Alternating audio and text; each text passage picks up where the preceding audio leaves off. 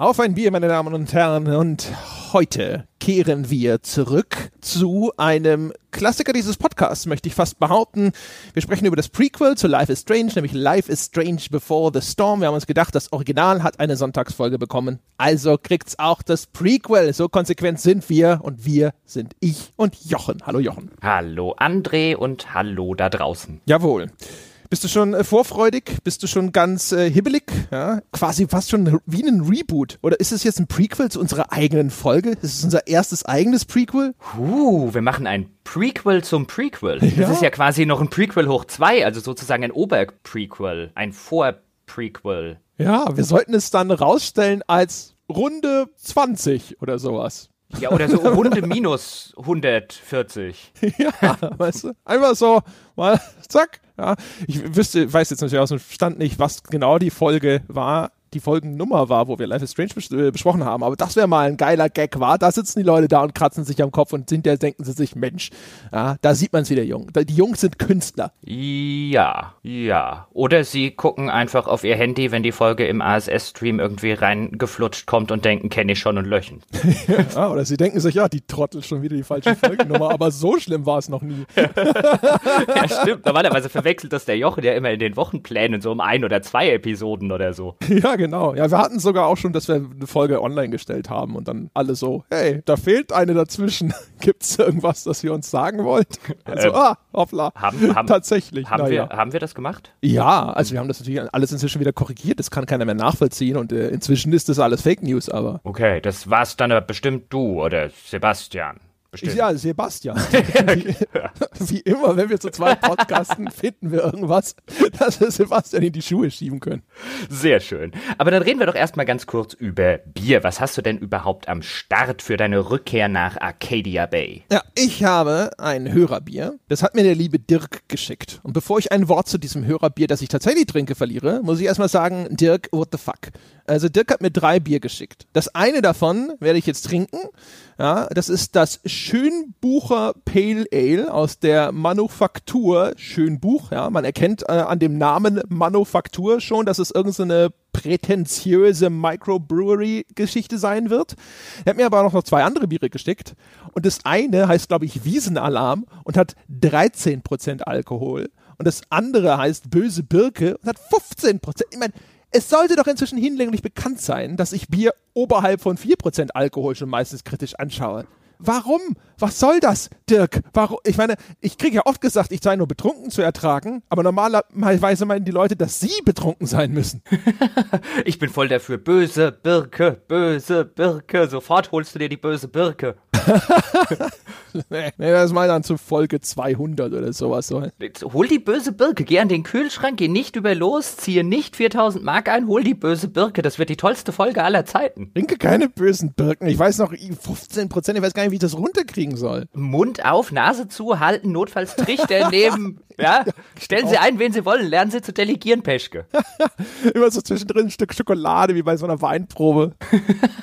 böse Birke, ich bin voll für die böse Birke. Ah, ja, das, äh, das braucht einen besonderen Anlass. Keine, ja? keine böse Birke. Ich habe übrigens aus der belgischen Bierlieferung, äh, die wir hier an dieser Stelle ja schon das ein oder andere Mal gelobt haben, habe ich mir heute ein Stella Artois. Das war das, was am nächsten an einem amerikanischen Bier dran ist. Jetzt werden alle Leute sagen, was ist denn an einem Stella Artois ein amerikanisches Bier? Das ist sozusagen das belgische Bier, was man in den USA am häufigsten bekommt, zumindest nach meiner Erfahrung. Und da dachte ich, das passt heute noch am ehesten von allem, was da unten so an Hörerbieren rumsteht, zu Life is Strange. Na dann, ja, das ist ja mal, ne, hier, äh, also quasi Faust aufs Auge und so. Ja, hier, ein kleines, schönes 0,25 Zentiliter großes Stella Artois Belgiums Original Beer. Mhm, das wird jetzt genossen. Ich sag dir mal, also zumindest das Pale Ale, da hat der Dirk wirklich alles richtig gemacht. Das schmeckt klasse. Ah, da, da schmecke ich auch sofort äh, den Aromahopfen äh, Citra und ähm, Kaskade raus. Ja, also ich meine, das merkt man ja. Mhm, ja klar, weil es hinten auf dem Etikett steht. Was? Nein, das Etikett, ich weiß gar nicht, ob da ein Etikett drauf ist. So genau habe ich nicht hingeschaut. ja, ich weiß gar nicht mal, ob das eine Flasche ist. das ist alles. Äh, ich genieße ja einfach nur das, das Bier, ja. Der ganze äh, restliche Kram drumherum interessiert mich ja nicht. Ich bin trotzdem für die böse Birke. Ich muss mir auch irgendwas überlegen, dass du dir in der Zwischenzeit irgendwo die böse Birke reinpfeifst oder so, zum Spoilerteil oder so. Ich würde mal einfach vorschlagen, der Dirk schickt dir auch eine und dann müssen wir das zusammen trinken. Ähm, äh, aber warte, da bin ich dann ja betrunken. Ja, natürlich. Ja. Oh. Und geteiltes Leid ist halber, halbes Leid und doppelter Alkohol ist doppelter Spaß. Ah ja. Dann äh, fangen wir jetzt doch einfach mal an. André, du bist hier ja für die Moderationen zuständig. Erkläre doch den verehrten Zuhörerinnen und Zuhörern mal, warum wir über Life is Strange Before the Storm sprechen. Hast du ja schon eingangs so ein bisschen gemacht. Jetzt wälzt das noch, doch noch ein bisschen aus für die Leute, die uns jetzt vielleicht nicht schon seit Anbeginn der Zeit oder der Podcast-Zeit zuhören. Ja, meine Damen und Herren, falls es Ihnen noch nichts sagt, Life is Strange ist ein 2015, glaube ich, erschienenes Spiel, das würde ich mal beschreiben als Telltale-artig. Ja? Also es ist so ein bisschen Walking Simulator vermischt mit ein paar Gameplay-Elementen. Und das haben wir besprochen in einer vermutlich recht frühen Podcast-Folge und waren trotz anfänglicher Skepsis hinterher sehr angetan davon. Insbesondere, weil das eine relativ ungewöhnliche Thematik hatte erstmal für ein Computerspiel, denn obwohl es da auch einen Kriminalfall gibt, der eine zentrale Rolle spielt, war es vor allem eine Coming-of-Age-Story mit zwei jungen Frauen als Protagonistinnen und äh, die ganze Art und Weise, wie diese Perspektive von Teenagern auf die Welt umgesetzt wurde, die Widerstände, auf die sie treffen und all das, das fanden wir alles total gut und total charmant. Es hatte einen tollen Soundtrack, es hatte eine sehr stimmige und gut gewählte Grafik, obwohl es ein bisschen simpler, abstrahierter Grafikstil ist. Und wir haben also quasi insgesamt relativ viel Beifall geklatscht. Das Spiel hat auch sonst sehr viel Zuspruch und Lob bekommen, sei es in Form von irgendwelchen Awards, sei es in Form von User-Rezensionen. Ja, und jetzt ist ein Prequel erschienen, das heißt Life is Strange Before the Storm. Das befasst sich mit einer der beiden Hauptfiguren, nämlich Chloe Price, die jetzt zur zentralen, spielbaren Figur wird. Das war sie in diesem ersten Teil noch nicht. Und mit ihr erleben wir eine Geschichte, die spielt so zwei, drei Jahre vor den Ereignissen dieses ersten Teils. Und das kommt aber von einem anderen Entwicklungsstudio, also das Originalentwicklungsstudio Don't Not hat hier sozusagen die Verantwortung für dieses Prequel abgegeben an einen Entwickler namens Deck 9. Ja, und dann haben wir uns natürlich erstmal gedacht, so, oh Gott, ja, erstens ein Prequel, das geht selten gut, zweitens auch noch ein anderes Entwicklungsstudio, wird das jetzt der schnelle Griff in die Kasse oder kann uns das tatsächlich nochmal begeistern? Und die Antwort auf diese und viele andere Fragen, die wird es heute geben. Ganz genau. Und da sieht man übrigens, Geschichte wiederholt sich, denn die Folge, wo wir über das erste Life is Strange gesprochen haben, war übrigens Folge Nummer 34, wenn ich mich nicht sehr irre.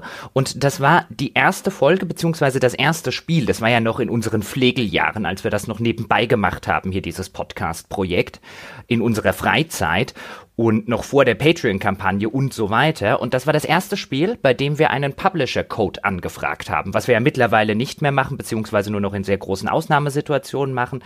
Damals auch nur in sehr großen Ausnahmesituationen gemacht haben, weil wir nämlich beide da saßen und bei Life is Strange dachten, irgend so ein Spiel um junge Mädchen in der Highschool und so weiter. Hm, fragen wir lieber beim Publisher nach, ob die uns einen Code geben, bevor ja jeder von uns da jetzt 20 Euro dafür ausgibt. ja, ja, vor allem, ich hatte die erste Episode, die gab es, meine ich, kostenlos oder ich hatte sie auf irgendeinem anderen Wege schon bekommen, die hatte ich gespielt und nach einer Stunde oder so abgebrochen weil der Anfang des ersten Life is Strange, und das, die Meinung habe ich auch heute noch, ist halt einfach furchtbar. Ich fand das total bläh. Und dann hatte ich halt einfach halt reingespielt, gedacht so, nee, das ist Shit, das ist nichts für mich. Ja, alle, die da draußen jubeln, haben selbstverständlich keine Ahnung, ad acta gelegt. Ja, und aus irgendeinem Grund, ich weiß gar nicht, was uns dann dazu getrieben hat. Wahrscheinlich war es halt, dass es überall so bejubelt wurde dann hinterher, dass wir gesagt haben, naja gut, dann schauen wir es uns halt nochmal an, um dann allen anderen mit Nachdruck zu erklären, warum die keine Ahnung haben. Und dann kam es alles anders. Ja, dann haben wir festgestellt, dass sie völlig zu Recht jubeln. Das war, glaube ich, auch eins unserer Highlight-Spiele des Jahres 2015. Und jetzt sitzen wir fast auf den Tag Tag genau, ich glaube, das kam, die erste Episode kam, glaube ich, im Januar 2015 raus. Fast auf den Tag genau drei Jahre später sitzen wir hier oder saßen wir hier und haben wieder gedacht, oh Gott, wie du schon gesagt hast, ein Prequel von einem anderen Entwicklungsstudio. Man weiß ja schon, wie die Geschichte weitergeht. Jetzt so mit Chloe im Mittelpunkt. Kann das gut gehen? Und ich würde es mal vorne wegnehmen. Ja, halbwegs gut geht es. Ja, ja, das kann man schon so sagen. Halbwegs gut geht es. Also ich äh, werde, glaube ich, äh, dass das, ich sag jetzt schon mal einen Disclaimer. Ich finde das Spiel insgesamt gut. Ich glaube, ich werde viele Dinge sagen, die so klingen werden, als ob das nicht der Fall ist. gut, dass du den Disclaimer gebracht hast. Ich fürchte, mir wird es ähnlich gehen. Da werden die Leute danach äh, vielleicht sagen, es wird wieder eine von diesen Folgen sein, wo wir immer wieder dazu sagen müssen, aber eigentlich finden wir das Spiel ganz gut. Ja, ja also das habe ich mir schon im, im Vorfeld so ein bisschen gedacht, weil als ich so über meine Notizen geschaut habe, habe ich gedacht so, hey, äh, da wirst du, ich werde an einigen Stellen einfach Dinge sagen, wo die Leute sa hinterher sagen so, ja, aber du findest es doch scheiße. Nee, ich fand es nicht scheiße. Ich hatte tatsächlich Spaß, das zu spielen. Es hatte dann wieder so ein paar Momente, die ich echt ganz toll fand. Ich hoffe, dass es mir gelingen wird, auch diesen Highlights genug Raum einzuräumen. Aber ja, es gab auch viele Sachen, die haben mich gestört. Die fand ich ziemlich blöd. Einige Sachen sehr, sehr blöd. Ja, genau. Ja, und das ist die Frage, wo fangen wir denn an? Und vor allem müssen wir noch eine Warnung ausgeben, meine Damen und Herren es wird nicht ganz ohne Spoiler abgehen. Wir bemühen uns, wie immer, die harten Spoiler zu vermeiden. Äh, wir bemühen uns, das auch zu vermeiden, was den ersten Teil angeht, also Life is Strange. Auch da werden wir aber ab und zu Bezug nehmen müssen. Und äh, ich sag mal, was den, das Original sozusagen angeht, da ist der, der Spielraum, den wir uns rausnehmen, vielleicht sogar einen Ticken größer. Ja, also wir werden sehr aufpassen bei Life is Strange Before the Storm und wir werden, so gut es geht, aufpassen bei Life is Strange. Ganz genau. Und am Ende werden wir, das kennen Sie ja auch schon aus diesen Podcasts zu sehr narrativen Spielen, werden wir wieder einen Spoiler-Teil machen, wo wir auf überhaupt nichts Rücksicht nehmen, aber dafür gibt es dann eine entsprechende Warnung gen Ende dieses Podcasts. Genau. So. Ja, dann äh, steigen wir doch mal ein. Ich würde sagen, äh, nochmal ganz kurz ein bisschen ausführlicher, also äh, zur Beschreibung dessen, was man da spielerisch tatsächlich tut. Das Spiel startet, wie gesagt, man spielt die Rolle von Chloe Price. Chloe Price ist äh, zum Zeitpunkt dieses Spiels noch Schülerin an der Blackwell Akademie. Es ist so eine, ja, ich glaube sogar so eine Privatschule, äh, mit, die eigentlich ansonsten relativ überkandideltes Personal hat. Sie ist allerdings anscheinend zumindest mal eine sehr gute Schülerin gewesen und hat deswegen ein Stipendium und ist eben an dieser besagten Blackwell Academy. Ähm, dann ist ihr Vater allerdings bei einem Autounfall ums Leben gekommen und das hat Chloe als Menschen sehr aus der Bahn geworfen und jetzt ist sie sehr rebellisch. Ihre Leistung in der Schule ist abgefallen. Sie hat Stress mit ihrer Mutter. Ihre Mutter hat jetzt auch noch einen neuen Freund, nämlich David, den sie datet. Und das ist sozusagen die Lebenssituation, in der wir ihr begegnen. Und das eigentliche Problem, das sie aber gerade hat, ist, es spielt eine Band in der örtlichen Sägemühle, ja, ein ziemlich heruntergekommenes Etablissement, nämlich Firewalk und äh, wie das, das ist ein schönes Teenager-Problem, ja. Wenn sie jetzt nicht Firewalk sehen kann, die sie total toll findet oder so, ist ihr Leben zu Ende. Und dementsprechend schleicht sie sich also raus, um endlich äh, dieses Konzert sehen zu können. Und spielerisch ist es halt so, dass man halt durch die Spielwelt die Figur in einer Third-Person-Perspektive manövriert. Man kann Gegenstände untersuchen, die sehr deutlich gekennzeichnet sind, ein sehr deutliches Highlight haben. Man kann mit anderen Figuren sprechen und man kann auch sehr selten mal mit Objekten interagieren und dann kleinere Rätsel lösen. So viel sozusagen mal zum spielerischen Setup. Ja, und wie du es gerade schon gesagt hast, das, was mir am Anfang schon sehr, sehr gut gefällt, ist dieses Etablieren von typischen banalen Teenie-Problemen.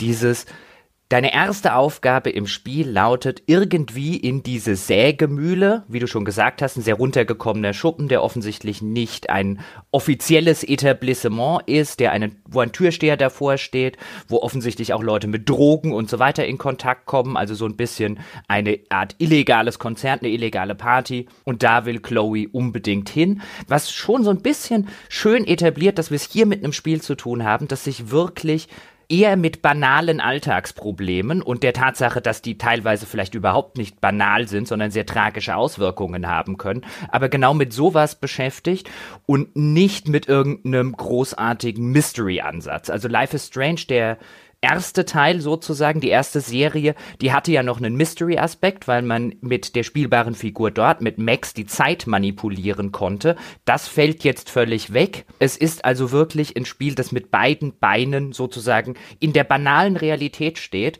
Und das etabliert es da schon relativ gut, eben mit diesem typischen Teenie-Gedanken, oh mein Gott, wenn ich dieses Konzert nicht sehen kann, ist mein Leben zu Ende. Das hast du schön formuliert. Und das ist auch das, was mir sowohl beim ersten Life is Strange als jetzt bei Before the Storm so gut gefallen hat, nämlich diese Erdung in der Banalität und ich meine hier Banalität gar nicht abwertend oder im Sinne von, dass banale Probleme keine schlimmen Probleme sein können, wie wir noch sehen werden können, die sehr, sehr schlimm sein. Aber diesen Mut, ein Spiel und so eine Geschichte nicht um irgendeinen Mystery-Aspekt, nicht um irgendeinen Whodunit, nicht um irgendwas Übernatürliches zu stricken, sondern wirklich Alltagsprobleme eines amerikanischen Teenagers. Ja, also die, die große Stärke der Reihe, nennen wir es jetzt mal so, wo es zwei Teile gibt, ist eben tatsächlich genau das. Ja, also dass man, es ist auch unglaublich unglaublich erfrischend, nicht mit einem Rette die Welt Problem direkt konfrontiert zu werden, sondern eben mit solchen Alltäglichkeiten oder mit Dingen, die an sich natürlich keine große Bedeutung haben, die aber für diese Figur eine große Bedeutung haben. Dadurch entstehen halt auch einfach viel persönlichere Geschichten innerhalb von diesen beiden Spielen in der Life is Strange Reihe, als das der Fall ist, wenn es eben darum geht, jetzt keine Ahnung, die thermonukleare Vernichtung der Welt zum 15. Mal abzuwenden. Auch das liegt sicherlich der Figur jeweils dann auch sehr am Herzen, aber das ist kein sehr persönliches Problem, das geprägt ist von dem Charakter und den Lebensumständen und dem Punkt in der Welt, in dem er sich gerade befindet. Und insbesondere auch in den Beziehungen, die dieser Charakter pflegt, denn weil Life is Strange in allen Teilen, die ich da bislang gespielt habe und die bislang erschienen sind, sich auch wirklich die Zeit nimmt, um zwischenmenschliche Beziehungen zu etablieren, damit eben nicht sowas entsteht wie jetzt plakatives Beispiel bei Fallout 4, was ja eigentlich vordergründig auch eine sehr persönliche Geschichte erzählen will. Vater auf der Suche nach seinem verlorenen Sohn, macht aber gefühlt 80 Stunden was völlig anderes. Der Sohn könnte ihm nicht egaler sein, weil sich das Spiel gar nicht sonderlich viel Zeit nimmt für die zwischenmenschliche Komponente, für die Beziehung in der Familie, wo dann am Anfang auch noch die Frau erschossen wird und so weiter weiter und so fort. Und Life is Strange nimmt sich halt die Zeit, um wirkliche Beziehungen zwischen Figuren auf eine glaubwürdige Art und Weise zu etablieren. Und da ist es eins der ganz, ganz wenigen Spiele, das sich wirklich diese Zeit nimmt, diese Zeit auch nehmen muss, weil es anders nicht funktionieren würde. Ja. Es nimmt sich die Zeit übrigens auch für Nebenfiguren, das ist auch sehr angenehmer. Es gibt eine ganze Reihe, einen ganzen Katalog von Figuren, insbesondere Mitschüler, denen man begegnet. Und auch da gibt sich das Spiel erstaunlich viel Mühe, diesen Figuren irgendwo eine Persönlichkeit zu verpassen. Manchmal ist es tatsächlich auch eher archetypisch, aber sehr häufig sind die auch insbesondere im Vergleich zu anderen Spielen relativ gut ausdefiniert. Was zum Beispiel jetzt auch, um mal wieder zu diesem konkreten Punkt im Spiel zurückzukommen, äh, schön transportiert wird in der Art und Weise, wie das Spiel mit beschreibenden Monologen umgeht. Also es ist im Prinzip ein bisschen wie bei einem typischen Point-and-Click-Adventure. Da sind manchmal Objekte in der Umgebung, die kann man einfach nur betrachten. Und die, die Beschreibung sozusagen, die dann kommt, das ist ein innerer Monolog von Chloe. Und äh, da gibt's jetzt zum Beispiel vor dieser Sägemühle diese Hundekäfige, wenn ich mich recht erinnere. Und es wird hinterher auch nochmal sehr deutlich nahegelegt, dass irgendwo an dieser Sägemühle Hundekämpfe äh, ausgetragen werden, weil der Besitzer dieser Sägemühle eine überaus zwielichtige Gestalt ist. Aber anders als das so manch anderes Spiel machen würde, indem es dir dann irgendwie offensiv seine Exposition ins Gesicht klatscht und sagt so, oh ja, ich habe gehört, Dingsbums veranstaltet hier Hundekämpfe oder sonst irgendwas, hast du eigentlich immer einen einen inneren Kommentar, häufig aus einer eher zynischen Teenager-Perspektive, ähm, wo Chloe einfach nur das Ding beschreibt, so wie sie es sieht. Also sozusagen die Welt durch ihre Augen betrachtet, einfach nochmal verbalisiert. Das äh, ist eine Forderung, die ich gegenüber Point-and-Click-Adventures in, an, in anderen Folgen immer wieder vorgebracht habe, dass sie sich überlegen müssen, wenn sie diese Hotspots haben, die ich anklicken kann, wie dient das deinem Plot? Kannst du das zur Charakterisierung nutzen? Kannst du das nutzen, um diese Handlung irgendwie zu unterfüttern? Und ansonsten mach keinen Hotspot. Und das ist eine Forderung, die erfüllt Life is Strange zu großen Teilen sehr gut. Das stimmt. Wobei, wenn wir jetzt beim Thema ins Gesicht klatschen sind, dann müssen wir ganz am Anfang schon über die neue Kernspielmechanik reden, denn die klatscht dir das Spiel auf eine sehr, wie ich fand, und ich glaube du auch, auf eine sehr unelegante Weise ins Gesicht. Ich habe ja vorher den Türsteher schon erwähnt, der einen da am Anfang nicht reinlassen will. André, willst du kurz erklären, wie diese neue Kernspielmechanik funktioniert? Denn früher gab es ja, ich habe es schon erwähnt, diese Zeitreisemanipulation mit Max, dass man eben Geschehen zurückspulen konnte, dass man sich dann zum Beispiel in Dialogen anders verhalten konnte, dass man irgendwelche unerwünschten Effekte, die aus dem eigenen Handeln entstanden sind, dass man die im wahrsten Sinne des Wortes wie bei so einem Videorekorder zurückspulen konnte, um es nochmal zu probieren. Das war sozusagen die Kernspielmechanik. Und jetzt gibt es eine Kernspielmechanik, die nennt sich Backtalk. André, was ist Backtalk? Du widersprichst doch sowieso so gerne. Also erstens scheiße und zweitens ist es folgendes.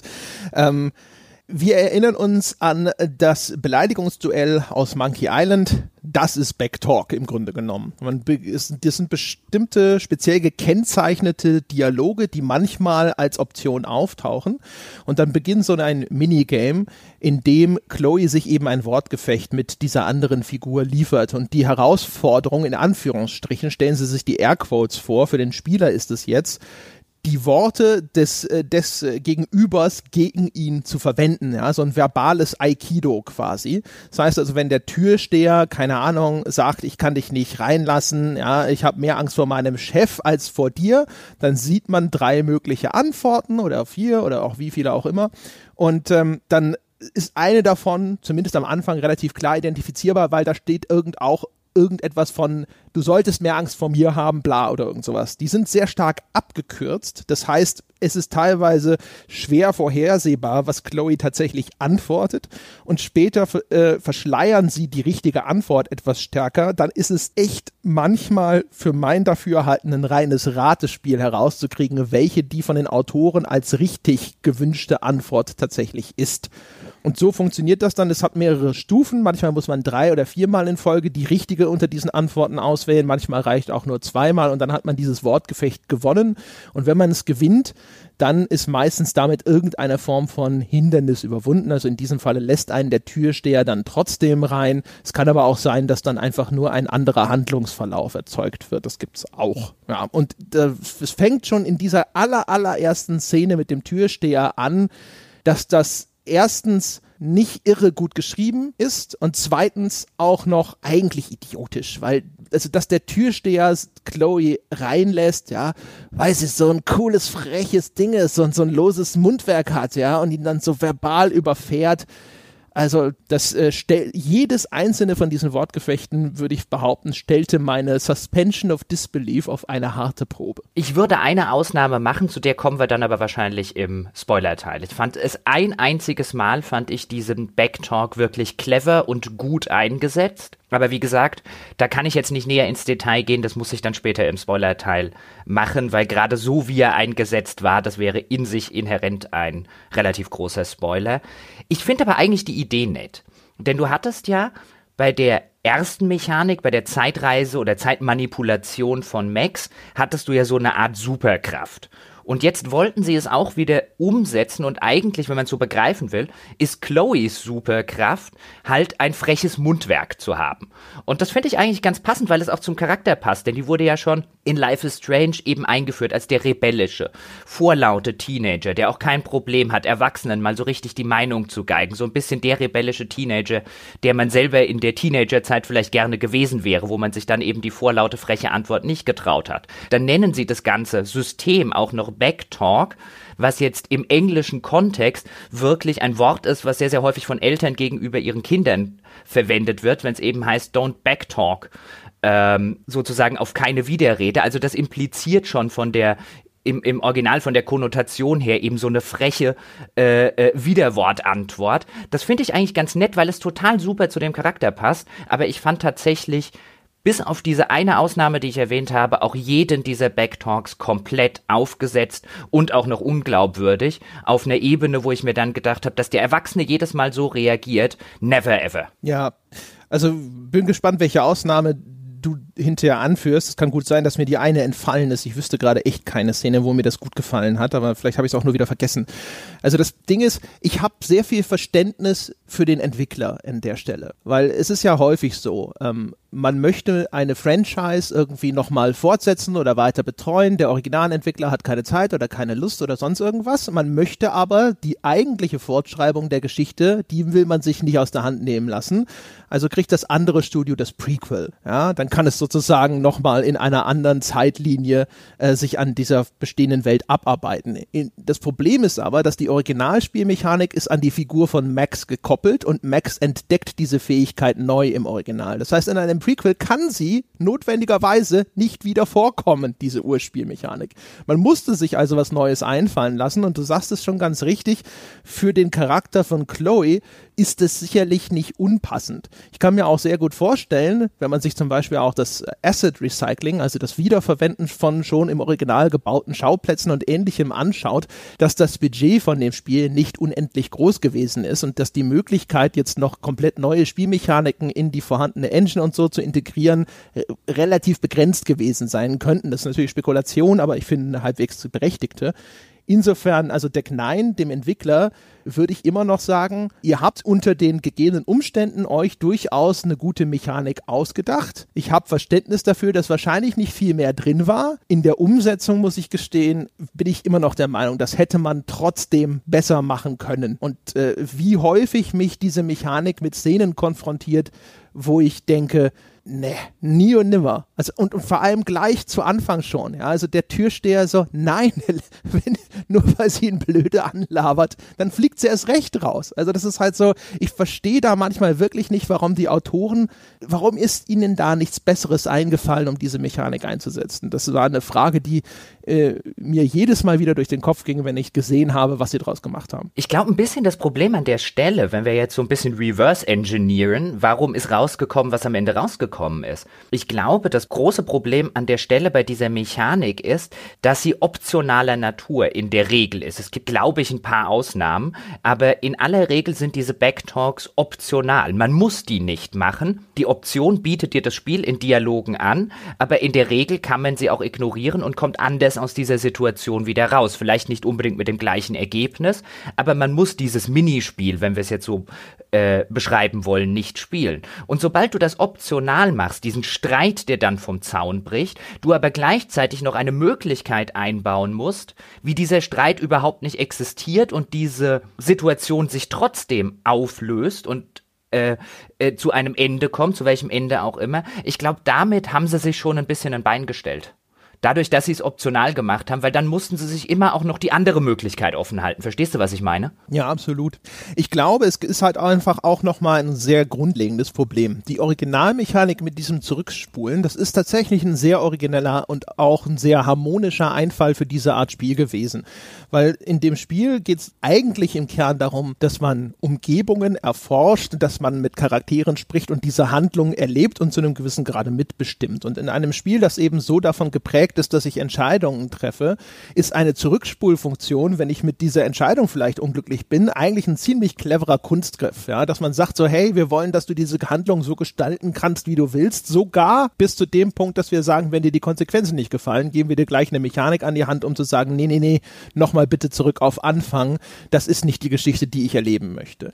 Und die wird ihnen jetzt aus der Hand genommen, diese eigentlich coole Mechanik sozusagen. Und jetzt müssen sie sich, in Anführungsstrichen, müssen sie sich was Neues einfallen lassen. Und jetzt tritt zutage, was wir, glaube ich, bei dieser Art Spiel, also in diesem Genre, der nennen wir sie weiterhin so, Walking-Simulatoren, schon öfters angemerkt haben, die Spielmechanik steht häufig im Weg, ist häufig eher störend als hilfreich, aber Entwickler glauben oder wollen, äh, also glauben entweder es ist notwendig oder sie wollen trotzdem mehr Spiel da drin haben. Sie wollen mehr irgendwelche interaktiven Elemente schaffen, damit es mehr ist als eine Aneinanderreihung von Cutscenes, äh, mehr als ein interaktiver Film. Und das ist wieder einer der Fälle, wo ich glauben würde, auch wenn es natürlich optional ist, also man kann dem aus dem Weg gehen und ich glaube, man hat das bessere Spielerlebnis, wenn man dieser Spielmechanik aus dem Weg geht, ehrlich gesagt. Wahrscheinlich, wobei, wenn wir jetzt beim Thema Mechanik sind, ich gebe dir vollumfänglich recht, das geht aber dann noch einen Schritt weiter bis hin zu den Rätseln, wenn man sie denn so nennen wollen würde. Was meistens ist, wenn sie tatsächlich auftauchen, ist ein Untersuche einen Gegenstand mehrmals oder kombiniere die ganz wenigen Gegenstände, die du im Inventar hast, mit irgendetwas, was du findest. Aber Life is Strange Before the Storm hat immer mal wieder so kleine Rätselabschnitte. Und die sind auch zumindest in meiner Wahrnehmung, ausschließlich störend. Ich habe mir bei dem ganzen Spiel gedacht, hey, im Gegensatz zum zum ersten Teil Ja, weil ich dir insofern voll und ganz zustimme, dass das für genau dieses Genre, diese Zeitrückspulfunktion, eine wirklich schöne, passende Kernspielmechanik ist und auch eine der wenigen guten Kernspielmechaniken, die ich in diesem Genre bislang gesehen habe, habe ich mir da jetzt gedacht, das wäre erheblich besser, wenn es wirklich nur ein Walking Simulator wäre. Ja, würde ich, also habe ich zumindest, glaube ich, ähnlich erlebt. Äh, wo für mich auch mit reinspielt, das, was ich eben schon eigentlich äh, schon schon so ein bisschen äh, Foreshadowing-mäßig erwähnt habe.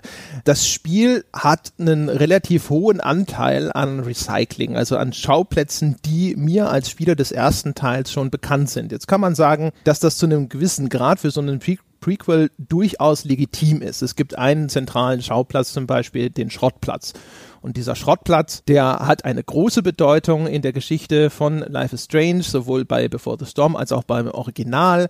Der hat eine Verbindung zum Charakter von Chloe, ja, die ja auch so, weißt du, also der Schrottplatz als ein Ort, wo so die kaputten, zerbrochenen äh, Dinge abgestellt werden. Ja, das ist eine Verbindung zu Chloe, die ja auch so ein bisschen ihr Leben und auch äh, als zerbrochen ansieht und als kaputt und die sich selber als so ein ja, es gibt ja im Englischen diesen Begriff, ne, mit den, mit den Island of Misfit Toys oder Broken Toys, ja, und die sich dann, glaube ich, an so eine, einem Ort deswegen zu Hause fühlt, das ergibt sehr viel Sinn. Also die ganze Reihe arbeitet da. Es, ja. es gibt übrigens, ähm, ganz kurz, wenn ich äh, einhaken darf, einfach weil du es so schön gesagt hast, es gibt relativ am Ende, kein Spoiler jetzt, muss man jetzt keine Angst haben, gibt es einen Dialog, ich werde nicht sagen zwischen wem, außer dass Chloe dran beteiligt ist, in dem eine Person sagt, sie sei broken, also kaputt. Und Chloe kann darauf antworten, jeder ist kaputt. Genau. Das fasst das wunderschön in einem Dialog zusammen. Ja, und das heißt also, sowas finde ich total legitim, dass sowas dann zurückkehrt, aber es gibt halt sehr viele andere Schauplätze, die wir schon kennen. Ne? Also das Haus von Chloe, die Blackwell Academy und so weiter. Und äh, das ist natürlich etwas, das raubt mir als Spieler noch ein bisschen mehr an Erfahrung, wenn diese Gameplay-Sequenzen auf einmal auftauchen, wo es darum geht, dann eben diesen Schauplatz zu erkunden und dort vielleicht einen bestimmten Gegenstand zu finden. Und gerade wenn ich dann zum Beispiel auf diesem Schrottplatz dann wieder irgendeinen Gegenstand suchen soll, so wichtig und wertvoll ich diesen Schrottplatz durchaus als Schauplatz finde, das ist eher müßig äh, und auch eher mühselig, als dass das noch irgendetwas ist, wo ich mir denke, so, ach, wie schön, dass hier diese Mischung aus äh, Narration und Gameplay existiert und jetzt mal das passive Konsumieren von Story aufgebrochen wird und ich mehr interaktiv etwas tun kann. Wobei ich jetzt sagen muss, ich verstehe, was du sagst, aber ich habe jetzt eigentlich nicht davor gesessen und mir gedacht, dass mich das äh, Gebietsrecycling beziehungsweise das Asset Recycling nun wirklich gestört hat. Also es war jetzt nicht ein aktives Stören. Ja, es war einerseits so, wenn ich mal an einen neuen Schauplatz gekommen bin, wie zum Beispiel gerade die Sägemühle am Anfang, dann fand ich den zu erkunden natürlich spannender als einen Schauplatz, den ich schon kenne. Aber die Schauplätze, die ich schon kenne, äh, haben natürlich so ein bisschen den Vorteil, dass man sich sofort wieder so ein bisschen wie zu Hause fühlt. Ja, das ist sicher richtig. Äh, bei mir ging es darum zu erklären, warum, meiner Meinung nach, spielt das da rein, warum diese Gameplay-Abschnitte, die halt teilweise, also sehr häufig sind die explorativ und ich glaube halt, das leidet darunter. Ich, mich stört das Recycling der Schauplätze natürlich ansonsten weniger, weil das Ganze natürlich stark narrativ getrieben ist. Aber in diesen Abschnitten, wo eben so ähm, ja, Erforschungsgameplay, ja, also die, die Umgebung studieren und anschauen und auch diese beschreibenden Monolo inneren Monologe anhören, im Vordergrund stehen. Ja, ich würde einfach vermuten, das ist interessanter, also das ist auch meine Erfahrung mit an den neuen Schauplätzen war das viel interessanter als bei denen, die ich schon kannte. Es gibt übrigens einen Abschnitt, wenn wir jetzt noch ganz kurz beim Gameplay verweilen, bevor wir dann vielleicht ein bisschen in die Narration überwechseln und ein bisschen drüber reden, was denn in der Sägemühle passiert, so als Erweckungserlebnis für Chloe so ein bisschen. Eine Sache, auch relativ spät im Spiel, auch da jetzt kein Spoiler, weil es wirklich nur um den Gameplay-Abschnitt geht, bist du bei einer anderen Familie und sollst dort den Tisch decken. Das ist sozusagen der, der das zentrale Gameplay-Element dieser narrativen Szene, dass dich ähm, die Mutter bei der Familie, wo du bist, dass die dich eben bittet, den Tisch zu decken. Und was in dem Kontext auch durchaus völlig okay ist, dass man den Gast fragt, hey, kannst du, kannst du ein bisschen beim Tischdecken helfen? Aber das ist das komischste Tischdecken aller Zeiten. Ging dir das auch so? Ja, ja, natürlich. Das vor allem, weil sie ständig fragen muss, was als nächstes kommt. ja, und, und vor allen Dingen, dann bist du fertig. Du musst irgendwie dreimal fragen, was jetzt als nächstes dran ist, aber nur einer hat ein Glas bekommen, keiner hat ein Besteck. Also das war halt so ein, was ist das? Ja, Ja, das ist in der Tat sehr merkwürdig. Also angefangen, wie gesagt, damit, dass Chloe irgendwo Teller hinstellt und dann muss sie zurückgehen zu der Mutter und so, ja, die Teller habe ich hingestellt. Sonst noch was, wo man sich denkt, so, Kind, selbst wenn du noch nie in deinem Leben Tisch gedeckt hast, was bei dem Charakter vielleicht vorstellbar ist, du hast schon mal gesehen, wie das so aussieht. Du weißt, dass das noch nicht fertig ist, nur weil du Teller hingestellt hast. Ja, aber dann geht das Spiel eben davon aus, dass es trotzdem fertig ist, weil dann gehst du hin und dann heißt's ein, ja, frag mal bitte äh, meinen Mann, was er zu essen, zum Essen trinken will. Und dann latschst du zu dem Typen und der sagt Sherry. Und dann latschst du wieder zurück zu äh, zu der Frau und die sagt dann, ah, das äh, äh, Sherryglas ist da oben im Schrank. Dann gehst du zum Schrank, packst ein Sherryglas aus, stellst es hin, läufst wieder zur Mutter, die sagt, jetzt noch die Kerzen anzünden. Du läufst zurück, zündest die Kerzen an und dann ist der Tisch gedeckt. Und ich denke mir, was zur Hölle macht ihr mit euren, mit euren Esstischen?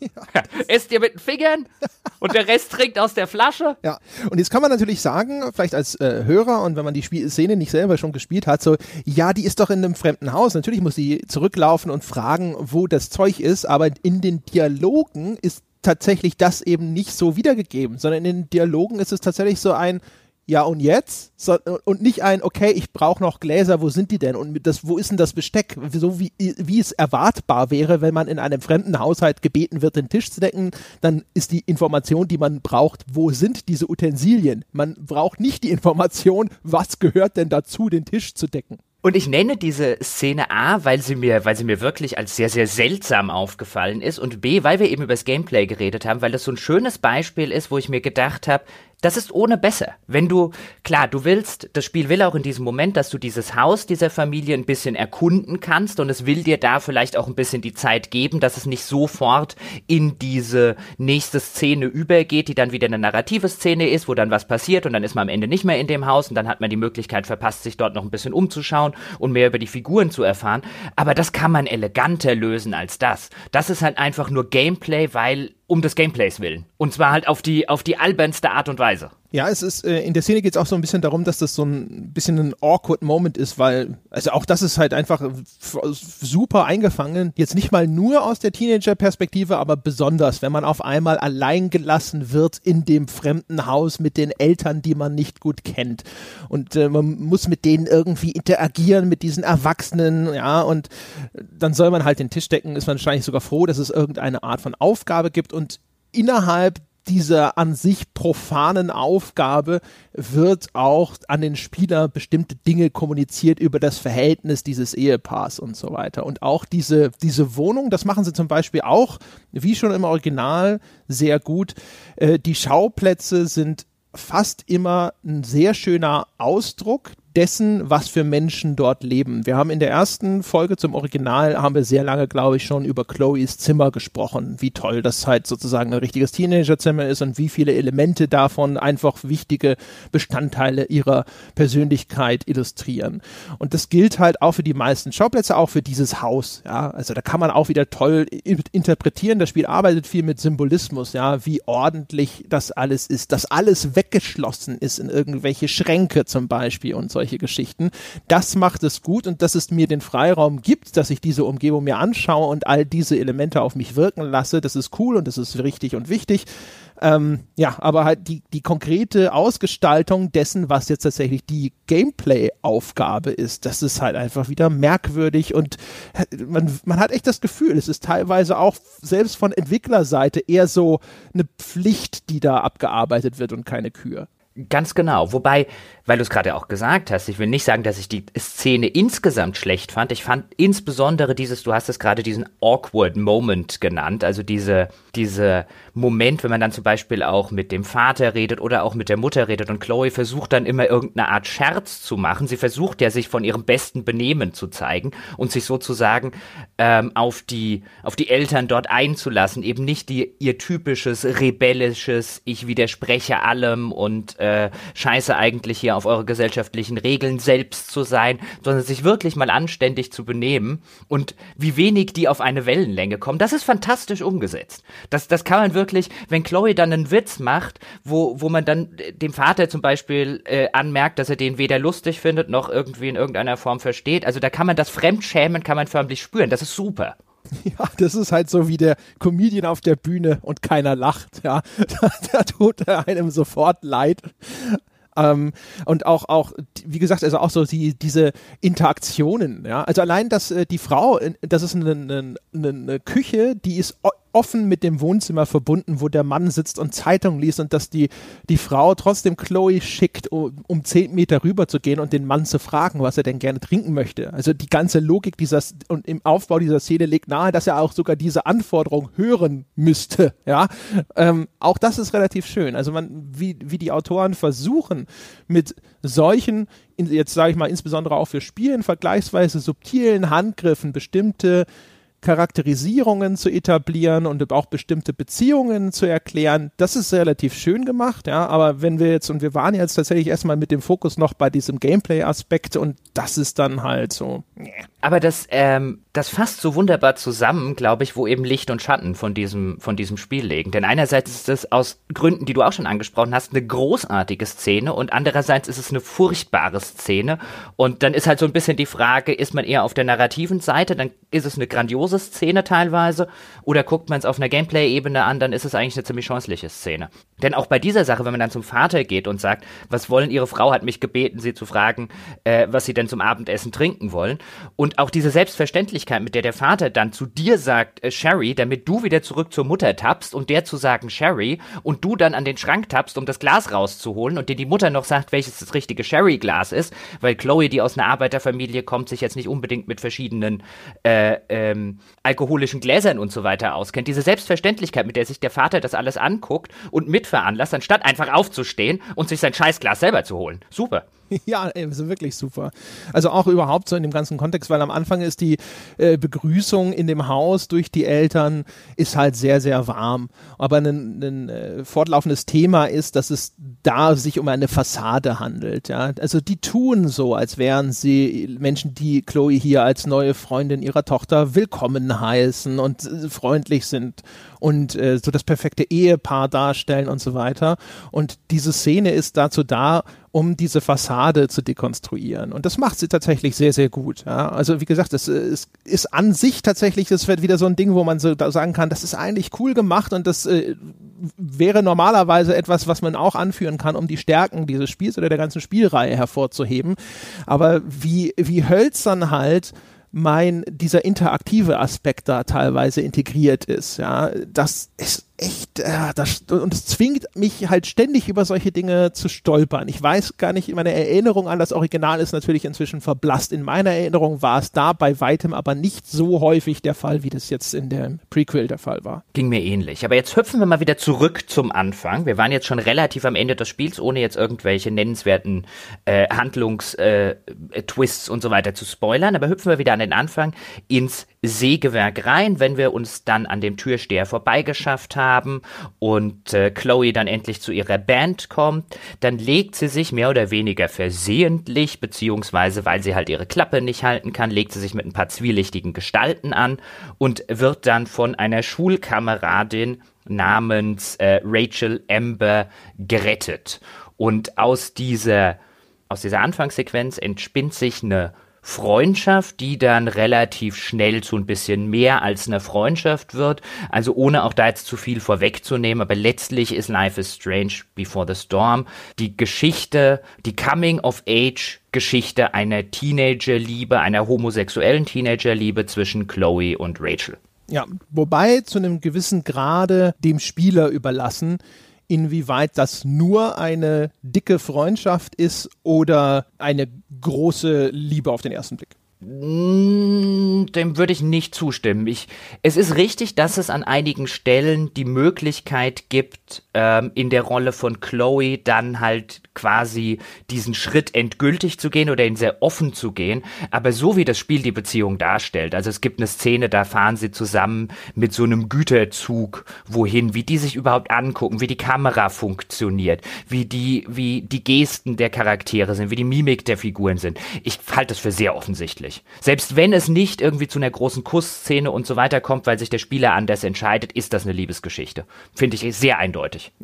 Ich habe es auch so gespielt, aber es gibt ja wirklich quer durch das Spiel immer wieder Optionen, wo du dich genau von dieser Interpretation durch die Handlung, die du Chloe vorgibst, distanzieren kannst. Also zumindest, ich glaube, der Wille der Entwickler ist es, dass du entscheiden kannst, ist das für dich eine Freundschaft oder eine Romanze? Wie effektiv dieser alternative Weg dann hinterher noch ist und wie gut der zu der restlichen Inszenierung passt, wenn man beides sozusagen auch wie immer bei solchen Spielen jetzt unter einen Hut bringen will, sodass alles trotzdem zusammenpasst bei den Szenen, die unabhängig von den Entscheidungen des Spielers halt immer gleich ausgeliefert werden, ist nochmal eine andere Frage. Ich glaube allerdings, ich würde trotzdem an jeder Stelle argumentieren, selbst wenn du es als Spieler anders ausgestaltest, ist es eine sehr offensichtliche Liebesgeschichte, die dann vielleicht auf der Ebene funktioniert, dass sich Chloe diese Liebe nicht eingestehen will. Aber wie gesagt, allein an dieser Zugfahrt, zu der es dann relativ früh im Spiel kommt, also spätestens da war für mich keinerlei Zweifel, dass das eine Liebesgeschichte ist. Aber die Zugfahrt ist doch die allererste Begegnung, nachdem äh, sie, also das ist das erste Mal, wo die zwei zusammen was unternehmen. Also weiß ich nicht, ob man überhaupt an der Stelle da jetzt schon so weit mit der Interpretation gehen kann. Also das, das war die Stelle. Ich bin jetzt wirklich völlig unvorbelastet reingegangen. Ich hatte nichts zu dem, dem Spiel gelesen. Ich wusste lediglich, es geht um Chloe. Das war wirklich alles, was ich wusste. Und bei dieser Zugszene, die schon, wie du es gesagt hast, relativ früh kommt, dass so der erste Bonding-Moment der beiden ist, wenn man das so bezeichnen will, war es mir völlig klar, dass das auf eine Liebesgeschichte hinausläuft. Absolut. Allein wieder die Kameraeinstellung, wie häufig dort Gesprächspausen in den Dialogen sind, während sich die Figuren äh, regelrecht anhimmeln. Ich fand das extrem offensichtlich. Also nochmal, also dass die Entwickler ihre Hand sozusagen frühzeitig zeigen, in welche Richtung das gehen soll, da bin ich sofort bei dir. Das war mir auch relativ früh klar. Ehrlich gesagt, das ist auch äh, als Spieler des, des ersten Teils ist es etwas, was sowieso bekannt ist. Nur, also dass die zumindest in irgendeiner Form eine sehr intensive Freundschaft hatten. Äh, aber keine Ahnung, ich weiß nicht, bei der Zugszene war mein Eindruck, das sollte eher noch äh, so ein bisschen awkward sein, weil die sich noch nicht so gut kennen und jetzt noch ein bisschen gucken und zueinander finden müssen, über welche Themen können wir denn sprechen und wie können wir uns austauschen und so. Ja, es gibt also eine Szene, wo sie so ein bisschen, also so eine quasi eine, weiß ich nicht, Variante von Wahrheit oder Pflicht spielen. Also sie, ne, du erzählst drei Dinge, zwei davon sollen wahr sein, eine ist eine Lüge und dann muss der andere herausfinden, was ist denn davon die Lüge. Das ist so das, das Spiel, über das sie sich dann so ein bisschen näher kommen all das ist, äh, finde ich, relativ eindeutig schon die Natur dieses Spiels, dass es hier darum geht, dass zwei Menschen in irgendeiner Form zumindest sehr eng miteinander anbandeln. Aber äh, nochmal, also ich glaube, egal, also ich will dir ja gar nicht widersprechen in dieser Interpretation. Ich glaube nur, dass der Wille der Entwickler war wie beschrieben. Okay. Über die Intention der Entwickler. Du weißt ja, ich bin als alter Poststrukturalist, ja. Künstler ist egal. Ja. wichtig, wichtig nur, was Werk sagt. Äh, und zumindest werksimmanent finde ich finde ich sehr eindeutig. Aber jetzt haben wir es schon kurz angeschnitten, was glaube ich enorm wichtig ist für die Rezeption dieses Spiels. Und das ist die Stelle, an der wir zumindest über leichte Spoiler des ersten Life is Strange einfach nicht umhinkommen, weil es für die Beurteilung, für die Analyse und überhaupt für das Verständnis der Geschichte relevant ist, äh, zum ersten Teil. Wir werden jetzt also nicht an dieser Stelle nicht äh, spoilern, wie der ausgeht und so weiter und so fort. Aber es ist für den Spieler des ersten Teils, ich versuche es jetzt so vage wie möglich zu formulieren und so, dass es trotzdem noch Sinn ergibt, es ist für den Spieler des ersten Teils absolut gewiss, also ohne irgendeine Frage, dass diese Liebesbeziehung oder Freundschaft, ich nenne sie jetzt einfach weiter Liebesbeziehung, weil es meine Interpretation ist, dass die kein gutes Ende nehmen kann. Und das halte ich für bei dieser ganzen, es ist ja so eine bittersüße Coming-of-Age-Geschichte, so eine bittersüße, wie zwei Menschen zusammenfinden, die eigentlich auf den ersten Blick sehr wenig miteinander gemein haben und so weiter. Es ist eigentlich eine sehr süße Geschichte und eine sehr redliche und eine sehr aufrichtige Liebesgeschichte, eine sehr unaufgeregte. Auch die mit der ganzen homosexuellen Komponente völlig unaufgeregt, völlig selbstverständlich umgeht, was ich absolut fantastisch finde. Diese diese Bitterkeit kommt eigentlich eher daher, dass jeder Spieler, der den Vorgänger dieses Prequels, der das Hauptspiel sozusagen gespielt hat, weiß, das wird nicht gut ausgehen. Ja, das ist äh, tatsächlich auch was, das hat mir natürlich super gefallen. Das ist so der, der Titanic-Effekt, ja. Du weißt, der Eisberg kommt, ja, oder von mir aus so ein bisschen wie bei Hitchcock, ja. Wenn du weißt, dass die Bombe im Koffer ist und der Koffer wird unter den Tisch gestellt, dann ist sozusagen die Spannung höher und hier ist es genauso, nur eben mit der Tragik. Also für den Spieler ist klar, dass diese Beziehung keine Zukunft hat, aus, aufgrund der Informationen, die er eben äh, hat auf, aus dem Spiel, das vorweg ging. Und ähm, dadurch hast du natürlich jedes Mal, wenn die zwei Zukunftspläne schmieden, ja, äh, wenn du Notizen liest in diesem Scrapbook, das auch Chloe wieder dabei hat, in dem man so ihre eigenen Gedanken zu Figu verschiedenen Figuren nachlesen kann, wenn du siehst, was sie dann immer Rachel schreibt und all sowas, das bekommt dann halt diese tragische Note. Und das benutzt das Spiel sehr, sehr bewusst in ganz vielen unterschiedlichen äh, Szenen, immer mal, mal ganz subtil durch einzelne Bemerkungen der Charaktere, wo du schon weißt, so, das wird nicht klappen. Oder auch eben äh, in, in größeren Szenen, wo du halt wirklich da sitzt und dir denkst, so, ey, eigentlich wäre es total schön und süß, aber und auch deswegen würde ich für jeden, der jetzt sagt, ich habe Life is Strange noch nicht gespielt, aber ich würde ja immer mal wieder gerne dann vielleicht auch noch das Prequel spielen. Man kann das sicherlich in der, ich sag jetzt mal, historisch korrekten Reihenfolge äh, spielen im, im, in der Historie des äh, Spieluniversums, aber ich würde extrem dazu raten, zuerst Life is Strange zu spielen, auch wenn das Prequel eigentlich ja davor spielt. Denn das Spiel lebt zu einem nicht unerheblichen Teil davon, dass es einfach davon ausgeht, dass die Mehrheit seiner Spieler äh, den Vorgänger kennen. Ja, also würde ich mich anschließen. Es wäre natürlich total interessant, mal äh, zu wissen, wie hat, wie erlebt man das, wenn man sie chronologisch spielt, also innerhalb der Spielwelt chronologisch spielt aber die klare Empfehlung und auch erkennbar, ja, die Art und Weise unter, also die Prämisse und der, der das konstruiert wurde, ist natürlich, das in der Reihenfolge zu spielen, in der die Spiele erschienen sind. Jetzt interessiert mich bei dieser Beziehung zwischen äh, Chloe und zwischen Rachel und ich habe ja schon gerade darauf hingewiesen, dass ich die Darstellung ähm, eigentlich sehr fantastisch finde. Die Unaufgeregtheit, die Selbstverständlichkeit, auch die Darstellung von, von Zärtlichkeit zum Beispiel, die auf eine sehr, sehr unaufgeregte, sehr glaubwürdige, sehr ehrliche Art und Weise funktioniert. Das hat mir alles fantastisch gefallen. Aber was mich, ich will noch nicht mal sagen gestört hat, weil gegen Ende hat's mich nicht mehr sonderlich gestört. Aber ich finde von den ganzen Figuren, Chloe ist eine fantastische Figur. Wir fanden Chloe schon bei Life is Strange eine fantastische Figur. Ich hatte die ganze Zeit, bis ich irgendwann halt gesagt habe, gut, es ist jetzt halt einfach so. Aber warum die sich in Rachel verliebt hat, was ist, was ist was ist Rachel? Ich habe mich die locker die ersten beiden Episoden gefragt, was ist die Persönlichkeit von Rachel? Rachel definiert sich ausschließlich darüber, dass Chloe sie toll findet. Siehst du das anders? Bin ich da, bin ich da der Einzige? Da kann man ja unterschiedliche Interpretationen haben. Och, weiß ich gar nicht so genau. Also für mich war das halt einfach so eine, so eine Symbiose mit den beiden. Ja, also Chloe, die jetzt auch insbesondere natürlich durch den Tod ihres Vaters so desorientiert ist und dadurch auch durch ihr Verhalten sich selbst isoliert hat. Ne? Max, ihre Freundin, ist weggezogen. Sie hat ein starkes Zerwürfnis mit der Mutter aufgrund des neuen Freundes.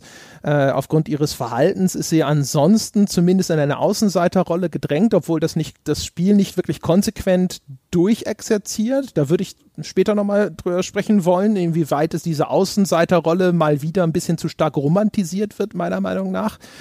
Und äh, Rachel wiederum ist ja jemand, der leidet darunter, dass sie quasi, um anders als Chloe in dieses System zu passen, äh, ständig schauspielern muss und keine Möglichkeit hat, tatsächlich sie selbst zu sein. Aber wo, wo, wo, wo etabliert das Spiel genau das? Bis jetzt, ich bin, ich bin völlig bei dir, wenn wir jetzt zum Beispiel über äh, die dritte Episode, wenn dann auch tatsächlich bei Rachel Dinge rauskommen aus dem privaten Umfeld und so weiter, ohne jetzt spoilern zu wollen. Aber wo etabliert das Spiel genau das, was du jetzt gerade gesagt hast, in der Figur von Rachel. Also zum einen erstmal sehr explizit, indem sie genau das einfach sagt. Ne?